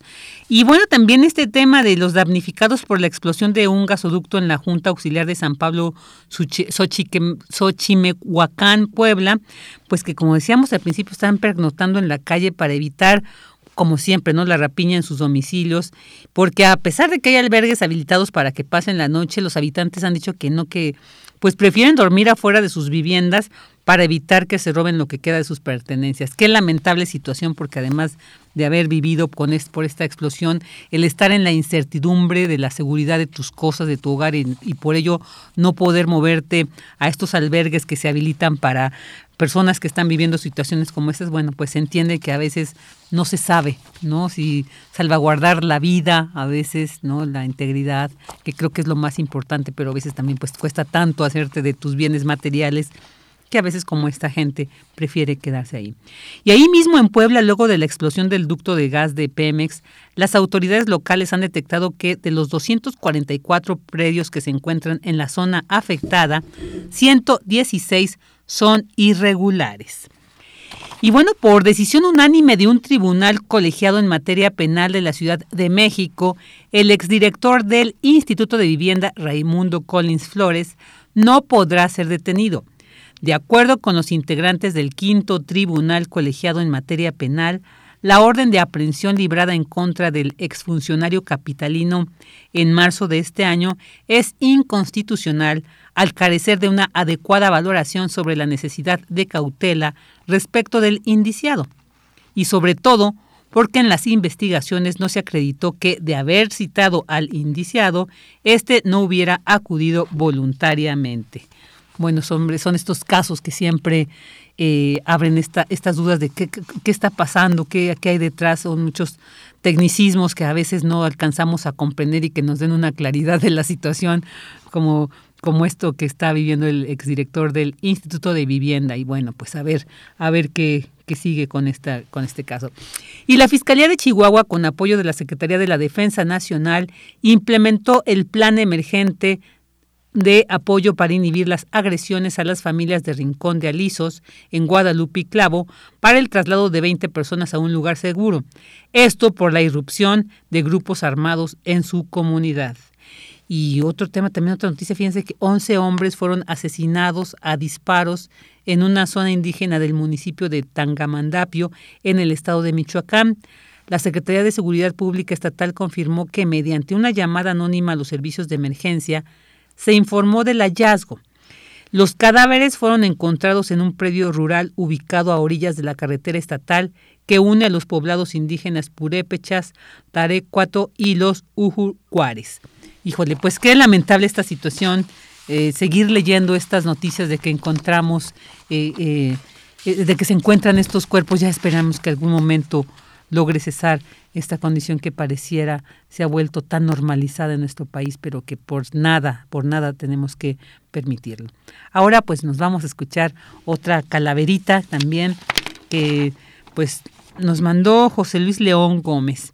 Es una calaverita dedicada a Hernán Cortés. Dice, viene la muerte hacia el panteón cargando los huesos de Hernán, alias el conquistador. ¿Qué en España lo querrán? ¿Será por la apropiación que de los recursos de América inició este recabrón?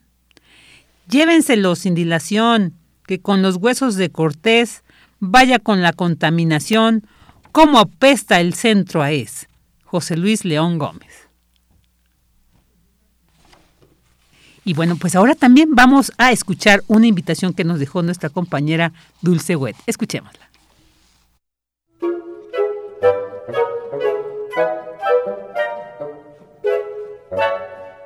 Buenas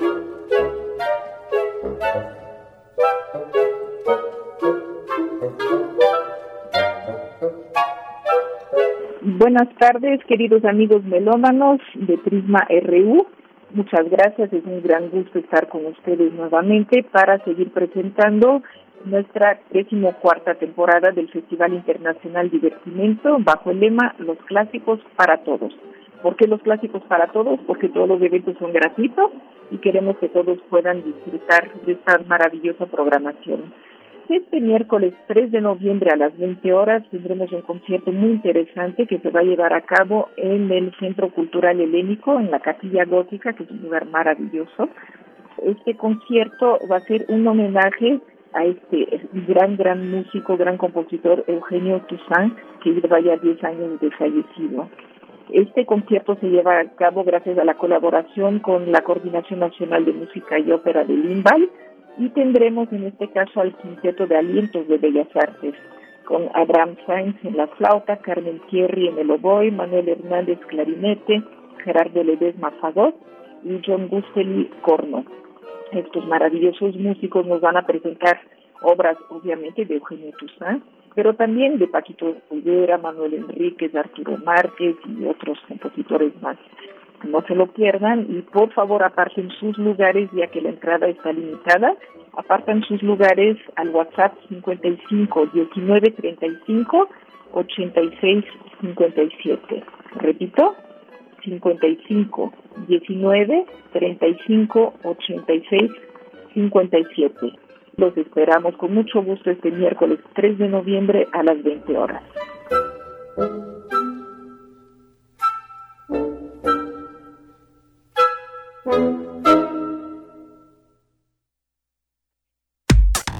Relatamos al mundo. Relatamos al mundo. Bueno, ya casi las 2 con 30 minutos de esta tarde, este 2 de noviembre del 2021. Continuamos en esta segunda hora de Prisma RU y ahora vamos a hablar sobre el ciclo de conferencias Universidades por la Ciencia creado en colaboración con el Consorcio Universidades por la Ciencia. Y bueno, estas conferencias se van a realizar con más de 20 universidades. Pero bueno, vamos a conocer más detalles mejor de viva voz de uno de los organizadores, como es Jaime Urrutia. Él es miembro del Consejo Directivo de Fundación UNAM e investigador del Instituto de Geofísica. ¿Qué tal, doctor? Muy buenas tardes. Bienvenido aquí a Prisma RU. Y muy buenas tardes y eh, muchas gracias por la invitación y la oportunidad de comentar sobre eh, este eh, programa de Universidades por la Ciencia. Claro, doctor, ¿nos podría detallar de qué va a hablar estas conferencias? ¿Cuántas son? ¿Cuántos ponentes aproximadamente? ¿Qué días van a durar? Que nos dé todos los detalles para quienes estén interesados pues puedan saber más al respecto. Eh, bueno, el, este programa inició el año pasado y tenemos eh, una conferencia eh, por semana. En algunas semanas hemos tenido eh, más conferencias. se realizan los martes a las 12 a mediodía para permitir que tengamos la participación de bueno estudiantes, investigadores y bueno colegas en Europa, en Estados Unidos, en Latinoamérica y ha sido muy, muy exitoso el programa. ha ampliado mucho las colaboraciones. El programa se origina a iniciativa de bueno Fundación UNAM, el Colegio Nacional y un conjunto de universidades que ha ido aumentando con el con el tiempo tenemos eh, alrededor de 25 universidades y centros de, investigación en México en Estados Unidos en Inglaterra en Brasil eh, Chile Argentina y eh, la participación de los conferencistas invitados pues de, muchas más universidades muy bien. Eh, eh, doctor, quienes estén interesados, ¿dónde van a poder conocer más detalles de este ciclo de conferencias? ¿Y para quiénes sería esta eh, convocatoria? Ah, bueno, las conferencias se transmiten en vivo por las plataformas de Fundación UNAM y la Universidad UNAM Global y también por las universidades y centros de investigación participantes.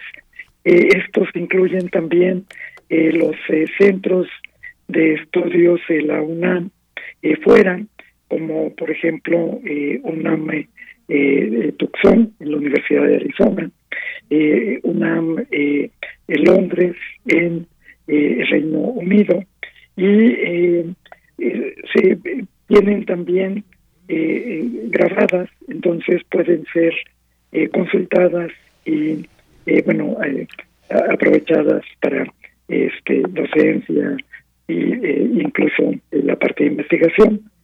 Una de las partes que distingue a, este programa y que de hecho lo separa de, otros programas de divulgación científica es que se presentan investigaciones que están en desarrollo.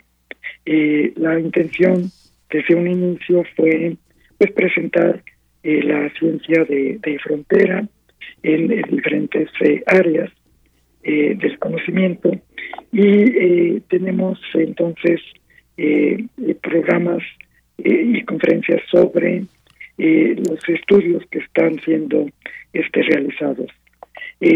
parte de, la iniciativa es que esta forma de interacción, de poner los eh, resultados y las propuestas a discusión y consideración de otros colegas, pues es una de las que caracteriza a la, a la, a la ciencia, el estar continuamente revisando eh, este, y eh, mejorando las, las propuestas. Claro, doctor, quisiera preguntarle si nos podría comentar, si usted tendrá conocimiento, al menos para que nos quedara más claro las temáticas a abordar, eh, algunas algún tema de las investigaciones o si son algunas áreas en específico en las que se van a enmarcar estas, estas conferencias. Eh, sí, con, eh, bueno, es, esa es la parte bueno que a mí en particular más me, me atrae, más me llama la atención.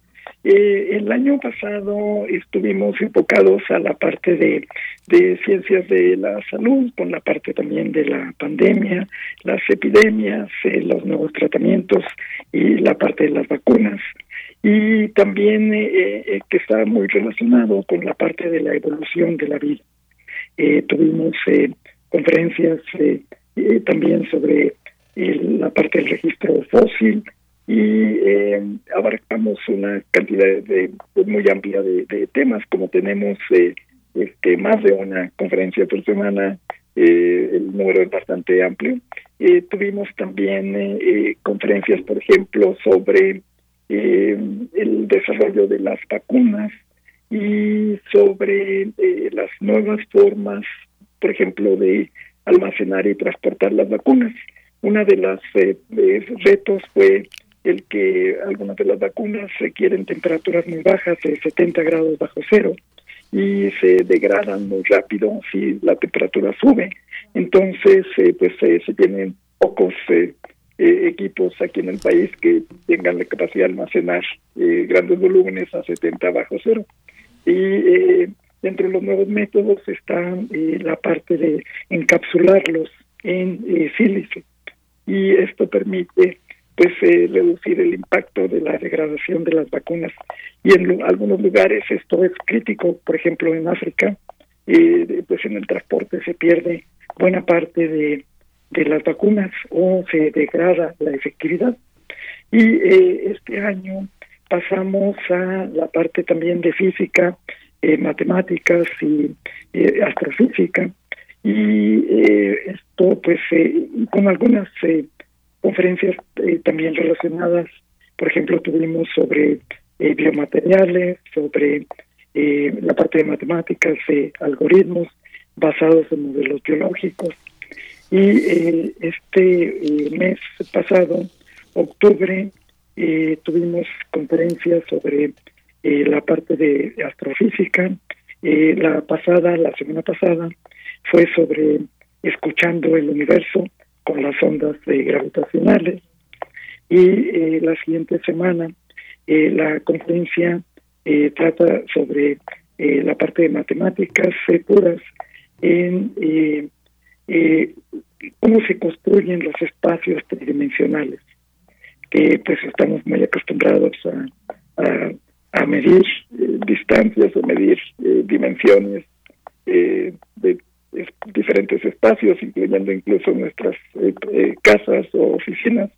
sin embargo, en la parte de matemáticas esto pues es un problema muy interesante porque los espacios pueden ser deformados, cambiados de forma y la parte de topología pues nos permite entender más cómo se construye eh, tenemos eh, una serie de conferencias eh, en noviembre y diciembre eh, en la parte de, de, matemáticas y las conferencias, que esto es también parte de lo que comentaba que hace muy interesante, están impartidas por investigadores, por profesores, tanto de aquí de, de México como fuera.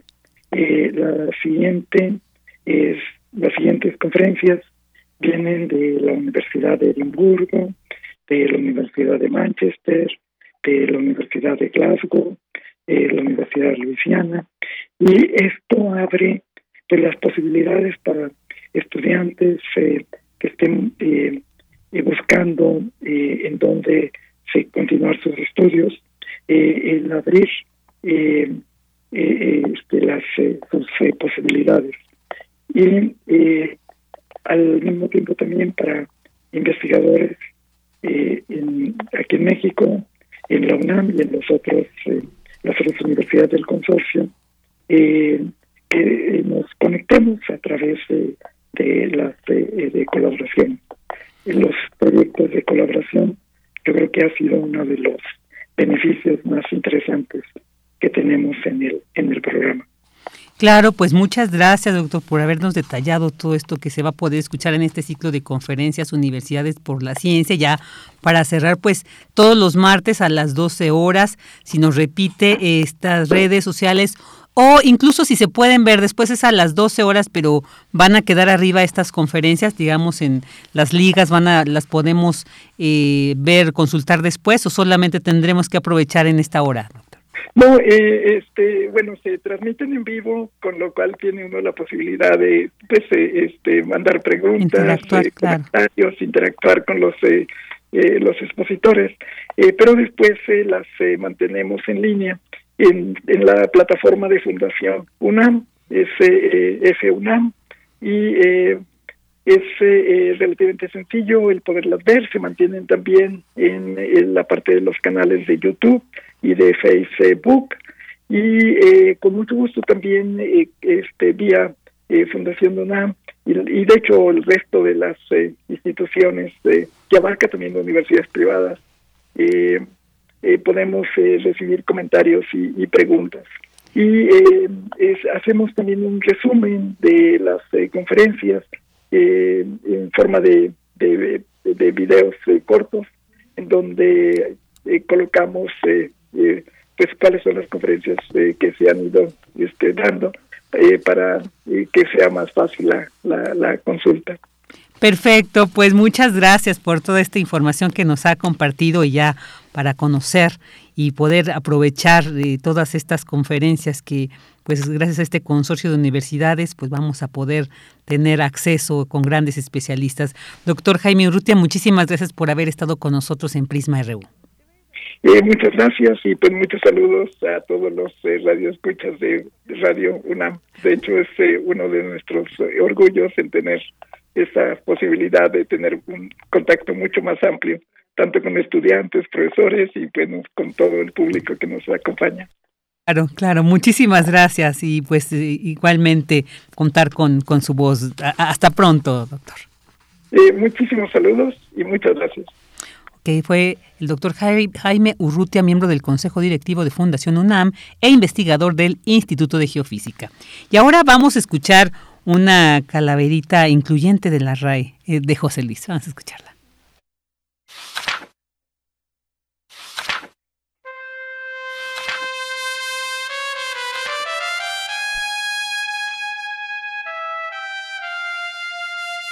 Estaba la muerte planeando acciones, porque de la vida ella no se sustrae, y le molestaban las declaraciones que andaba haciendo la RAE. Que no a los términos incluyentes, de la economía del lenguaje. No se hagan tontes ni el idioma es bien cambiante. Chale, pues si es pandemia, de la RAE me llevo a todos. Si ni por gula ni por anemia, nunca nadie desaire, que no olvide la academia, que mi nombre también acaba con él. Calaverita incluyente de la RAE. José Luis León Gómez.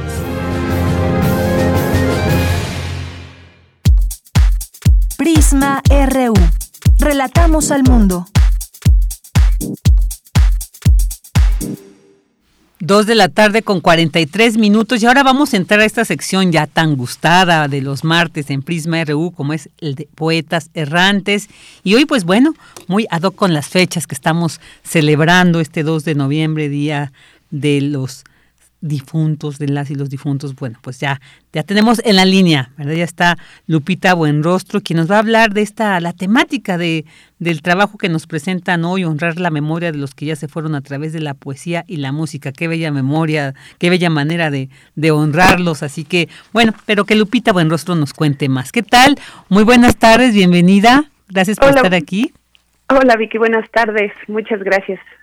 Pues cuéntanos, cuéntanos de este trabajo que nos van a presentar el día de hoy los poetas errantes. Bueno, el día de hoy presento esta cápsula que lleva por nombre Tiempo de ofrendas y pues sí, como, como bien dices, es un homenaje radiofónico eh, para, para esta fecha tan importante ya a nivel internacional, ¿no?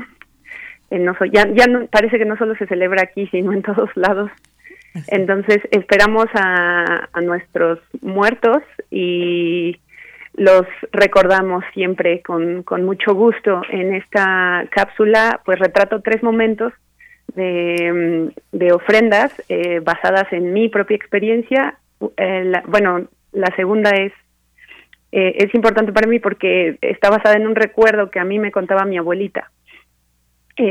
con una sobrinita, bueno, con una nieta, una, una prima mía que, que falleció muy pequeñita también y bueno, ahí está retratada. Y el último cuadro, que también es de unas, eh, unos amigos que, así como están los que se fueron porque el tiempo se los llevó, también están los que se fueron de manera inesperada.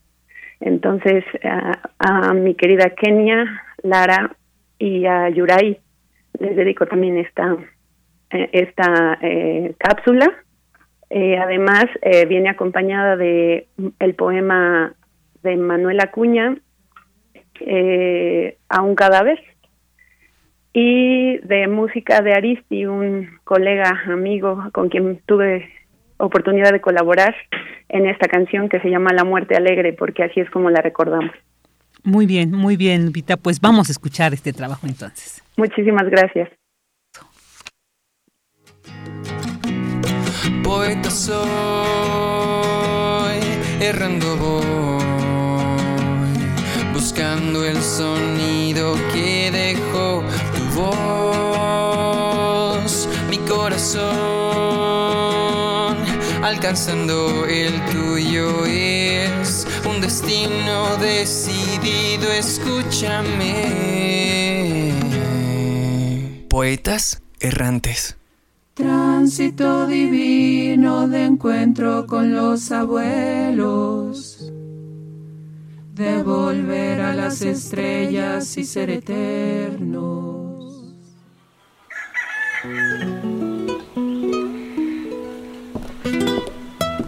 Buenas, doña Concha. Buenas, muchacho.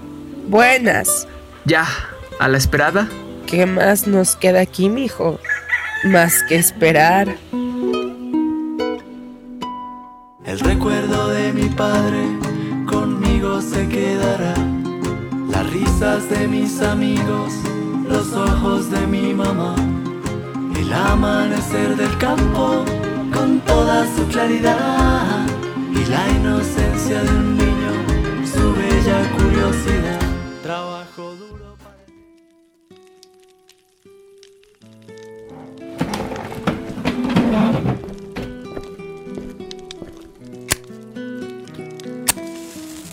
Abuelita, ¿para qué le prendes velitas a la ofrenda? Ah, mi hijo, son para darle luz a los muertitos que hoy nos visitan. No, abue, les vas a quemar su colita. Ay, mi hijo, ¿cómo crees?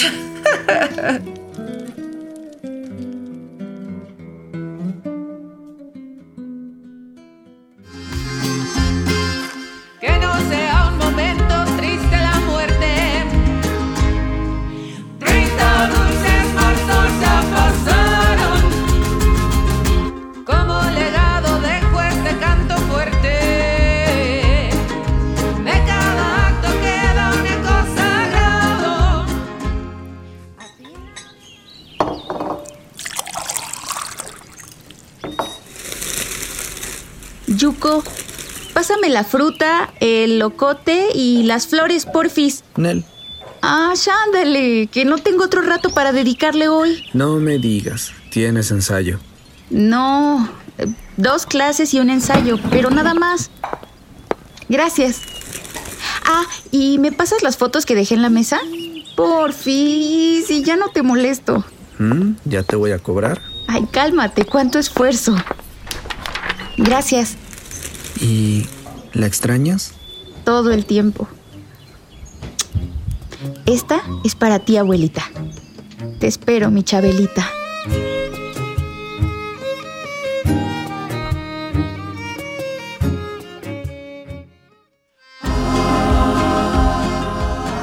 La luz de tus pupilas ya no existe. Tu máquina vital descansa inerte y a cumplir con su objeto se resiste. Miseria y nada más, dirán al verte los que creen que el imperio de la vida acaba donde empieza el de la muerte. Y suponiendo tu misión cumplida, se acercarán a ti y en su mirada te mandarán la eterna despedida. Pero no, tu misión no está acabada. Que ni es la nada el punto en que nacemos, ni el punto en que morimos es la nada. Círculo es la existencia. Y mal hacemos cuando al querer medirla, le asignamos la cuna y el sepulcro por extremos. Y en medio de esos cambios interiores, tu cráneo, lleno de una nueva vida, en vez de pensamientos, dará flores.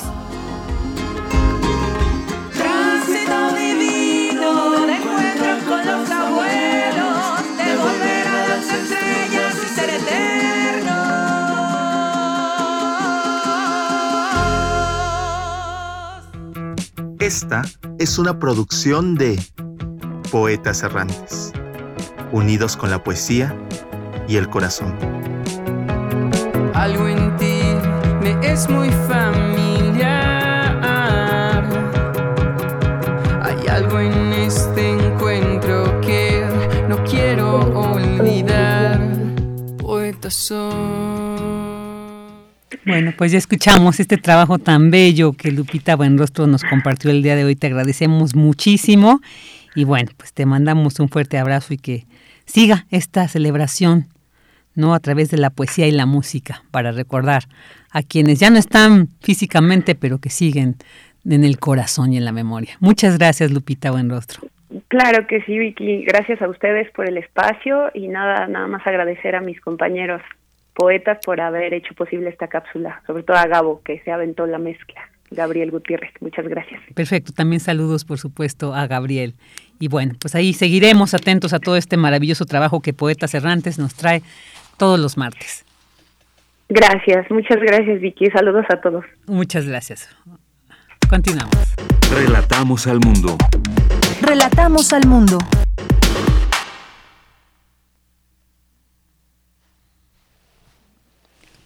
Dos de la tarde con 52 minutos y bueno, pues ahora vamos a terminar la transmisión de, esta, de este programa y para platicar con una gran cantante que ahora tendremos pues la suerte, la oportunidad de escucharla en vivo con la presentación de su disco Raíces. Ahí tenemos preparado algo de fondo de, de este disco para que nos vayamos ambientando a lo que se va a poder vivir el 28 de, de noviembre. Entonces voy a dar la presentación a la gran Nancy Summer que ya está ahí en la línea. ¿Qué tal Nancy? Buenas tardes, bienvenida a Prisma RU. Hola, ¿qué tal Vicky? Buenas tardes, ¿cómo estás? Muy bien, muchas gracias. Y pues aquí contenta de saber que después de haberlo presentado de manera virtual, ahora lo vas a hacer en vivo, eh, eh, casi a finalizar el mes. ¿Nos puedes contar qué ha sido todo esto? Eh, ¿Qué nos vamos a encontrar en esta presentación ya presencial, ya a disfrutar de estar cerquita viviendo la música en vivo? ¿Qué nos puedes contar? Sí, claro que sí, Vicky. Pues mira, mi disco Raíces incluye nueve canciones con influencia de la música popular mexicana, música fusión, con rock, eh, rocksteady, reggae, eh, y otros estilos. Eh, salió en plataformas digitales en junio de este año, o sea que ya lo pueden escuchar en todas las plataformas. Y afortunadamente tenemos la oportunidad de presentarlo en vivo en la Ciudad de México, en Foro Ilvana, el domingo 28 de noviembre a partir de las 4 de la tarde. Y pues nada, va a haber muchas sorpresas, eh, vamos a tocar con la banda completa van a ser las nueve canciones que incluye el disco, pero también vamos a dar un adelanto de, la producción que estamos trabajando para presentar el próximo año, o sea que se viene con muchas sorpresas. También, bueno, quiero mencionar que tenemos invitada de apertura a Geo Equiwa, que es una gran cantante y compositora mexicana. Y pues nada, estoy muy contenta de que de poderlo presentar y de que nos puedan acompañar ese día. Claro, oye, ¿qué tan difícil fue esto? O sea, bueno, además la experiencia, ¿no? Porque realizaste una presentación virtual que también requiere toda, todo un trabajo detrás, toda, toda una logística, a veces muy complicado con esta de las señales y todo. Pero bueno, ¿qué ha sido esa transición? ¿Qué tanto este se mantiene esta presentación virtual ahora en la en vivo, ¿no? ¿Qué tanto eh, está este formato o va a haber alguna diferencia, alguna variación? ¿Qué nos puedes decir al respecto? Pues mira, esta, la presentación virtual que ya también la pueden escuchar en, en, mi canal de YouTube, eh, me encuentran como Nancy Summer, eh, esa, se acaba de estrenar justo el 28 de octubre. Y pues en ella, e, e, esta grabación la hicimos con el apoyo del FONCA, del, de NARTES, el Encuentro Nacional de las Artes, la grabamos hace unos meses y hasta hace unos días, pues bueno, ya la pueden escuchar en, en este canal de YouTube pues va a ser una, un concepto muy similar, es la presentación en sí de las canciones del disco, pero bueno, en vivo y en directo y a todo color, ¿no? E, esa es la hermosa diferencia, ¿no? Una de las diferencias que, que podemos estar en contacto en directo con el público, porque también eso es bien importante y, y creo que pues en una presentación virtual por mucho que sea muy bonita y que se vea y que se escuche muy bien, pues no es lo mismo, ¿no? Que que presentarla en vivo y estar en contacto con la gente. Y a partir de ahí, pues bueno, eso, marca la, gran diferencia y además lo que mencionaba hace un rato, que tendremos invitados especiales y que también, bueno, abrirá la hermosa Geoquiwa y pues será en el Foro Ivana, donde también este, pues es un espacio donde podemos, eh, bueno, eh, obviamente también con las restricciones que siguen habiendo, ¿no? De sanitarias, pero pues podrá ir una buena cantidad de, de, gente, entonces pues queremos invitarlos, ¿no? A que también nos puedan acompañar ese día. Claro, y, y por ejemplo, empezamos esta entrevista, escuchamos de fondo la canción de Amaranto, ahorita estamos escuchando Sangre de Cacao, de estas nueve canciones que conforman este disco de raíces. Y bueno, pues preguntarte, Nancy, también sobre los músicos invitados un poquito. A veces se nos va y yo creo que a veces por eso la pertinencia de no mencionarlos, ¿no? Por las omisiones que de repente de manera inevitable, ¿no? Sin querer se, se dan. Pero que nos pudieras platicar sobre todo los que más participan y también preguntarte, ¿todas son creaciones tuyas? Un poco este. Sí, bueno, las nueve canciones que pueden escuchar en Raíces son canciones de mi autoría, letra y música. Son arreglos, bueno, cuenta con arreglos y la dirección musical de Jorge García Montemayor, que también es el guitarrista de, mi banda. Él va a estar presente, por supuesto, en, el Ivana. Y también eh, grandes músicos, Javi Reyes en el bajo, Shell Rubalcaba en la batería. En, los coros tenemos a Elena Garnes y bueno, en el disco grabó Nayeli Stanfield, pero esta, en esta ocasión no nos va a acompañar, sin embargo va a estar Geraldine, Geraldine Ramones, que también es una gran cantante. Y pues los demás, pues bueno, serán como un poco sorpresa. Claro, claro. Pero se va a poner muy, muy padre. Entonces, este, realmente ha sido un gozo y un placer trabajar con este equipo y con esta eh, personas y artistas tan talentosos. También quisiera mencionar que el disco fue producido por Felipe Sousa y por Ricardo Héctor Jiménez. Entonces, este, pues nada, es, un disco de, mucha calidad, de disposición en el que pueden escuchar muchos ritmos y lo mismo pues se va a escuchar en el Ivana, ¿no? Claro, y, por ejemplo estas canciones que escuchábamos de Amaranto, Sangre de Cacao y ahorita que estamos escuchando Chocolate y que además, ¿no? Eh, platicábamos hace rato como también ahorita en las ofrendas encontramos mucho de estos alimentos, pero que, bueno, esto nos refleja el sentido del título de tu disco, Raíces, ¿no? Entonces yo creo que siempre es bien enriquecedor que a través de la música, pues, regresemos, valoremos, ¿no? Nos acerquemos o abracemos incluso esas raíces que, que pues nos, nos unen y que nos dan esta identidad. ¿Qué nos puedes decir al respecto, eh, Nancy, ya para cerrar la entrevista y que nos des ya otra vez mencionar la invitación para que ahí no quede ninguna duda de cuándo va a ser esta presentación de Raíces? Claro, pues este disco tiene mucha influencia, o más bien está incluso inspirado en nuestra identidad mexicana, tiene muchos sonidos, muchos sabores, colores, tesituras que son eh, están muy arraigadas a nuestra cultura Claro, con la fusión que mencionaba en anterioridad a nivel musical, ¿no? Que es, una canción en la que en una un disco, perdón, en la que en una canción se pueden escuchar diferentes ritmos. Y bueno, es un disco muy sabroso, muy cálido como yo y, muy muy solar como le llamo. Y recomiendo escuchar. Y pues nada, el 28 de, de noviembre, que es domingo, estaremos en el Foro Ivana con la banda que, grabó en este disco y los espero. También los invito a que me sigan en, mis redes sociales, me encuentran como Nancy Summer.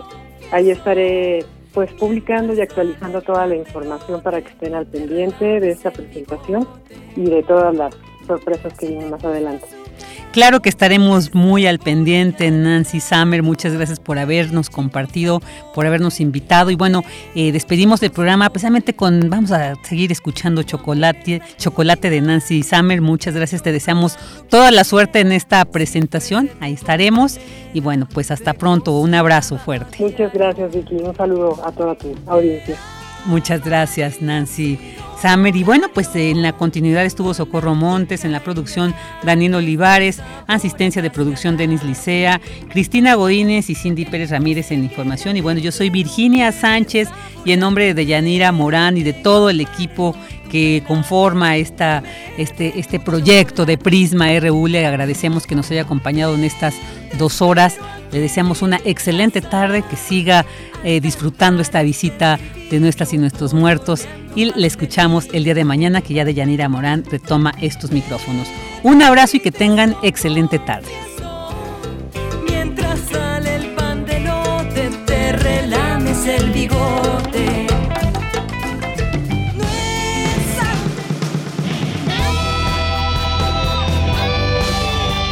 Prisma RU. Relatamos al mundo.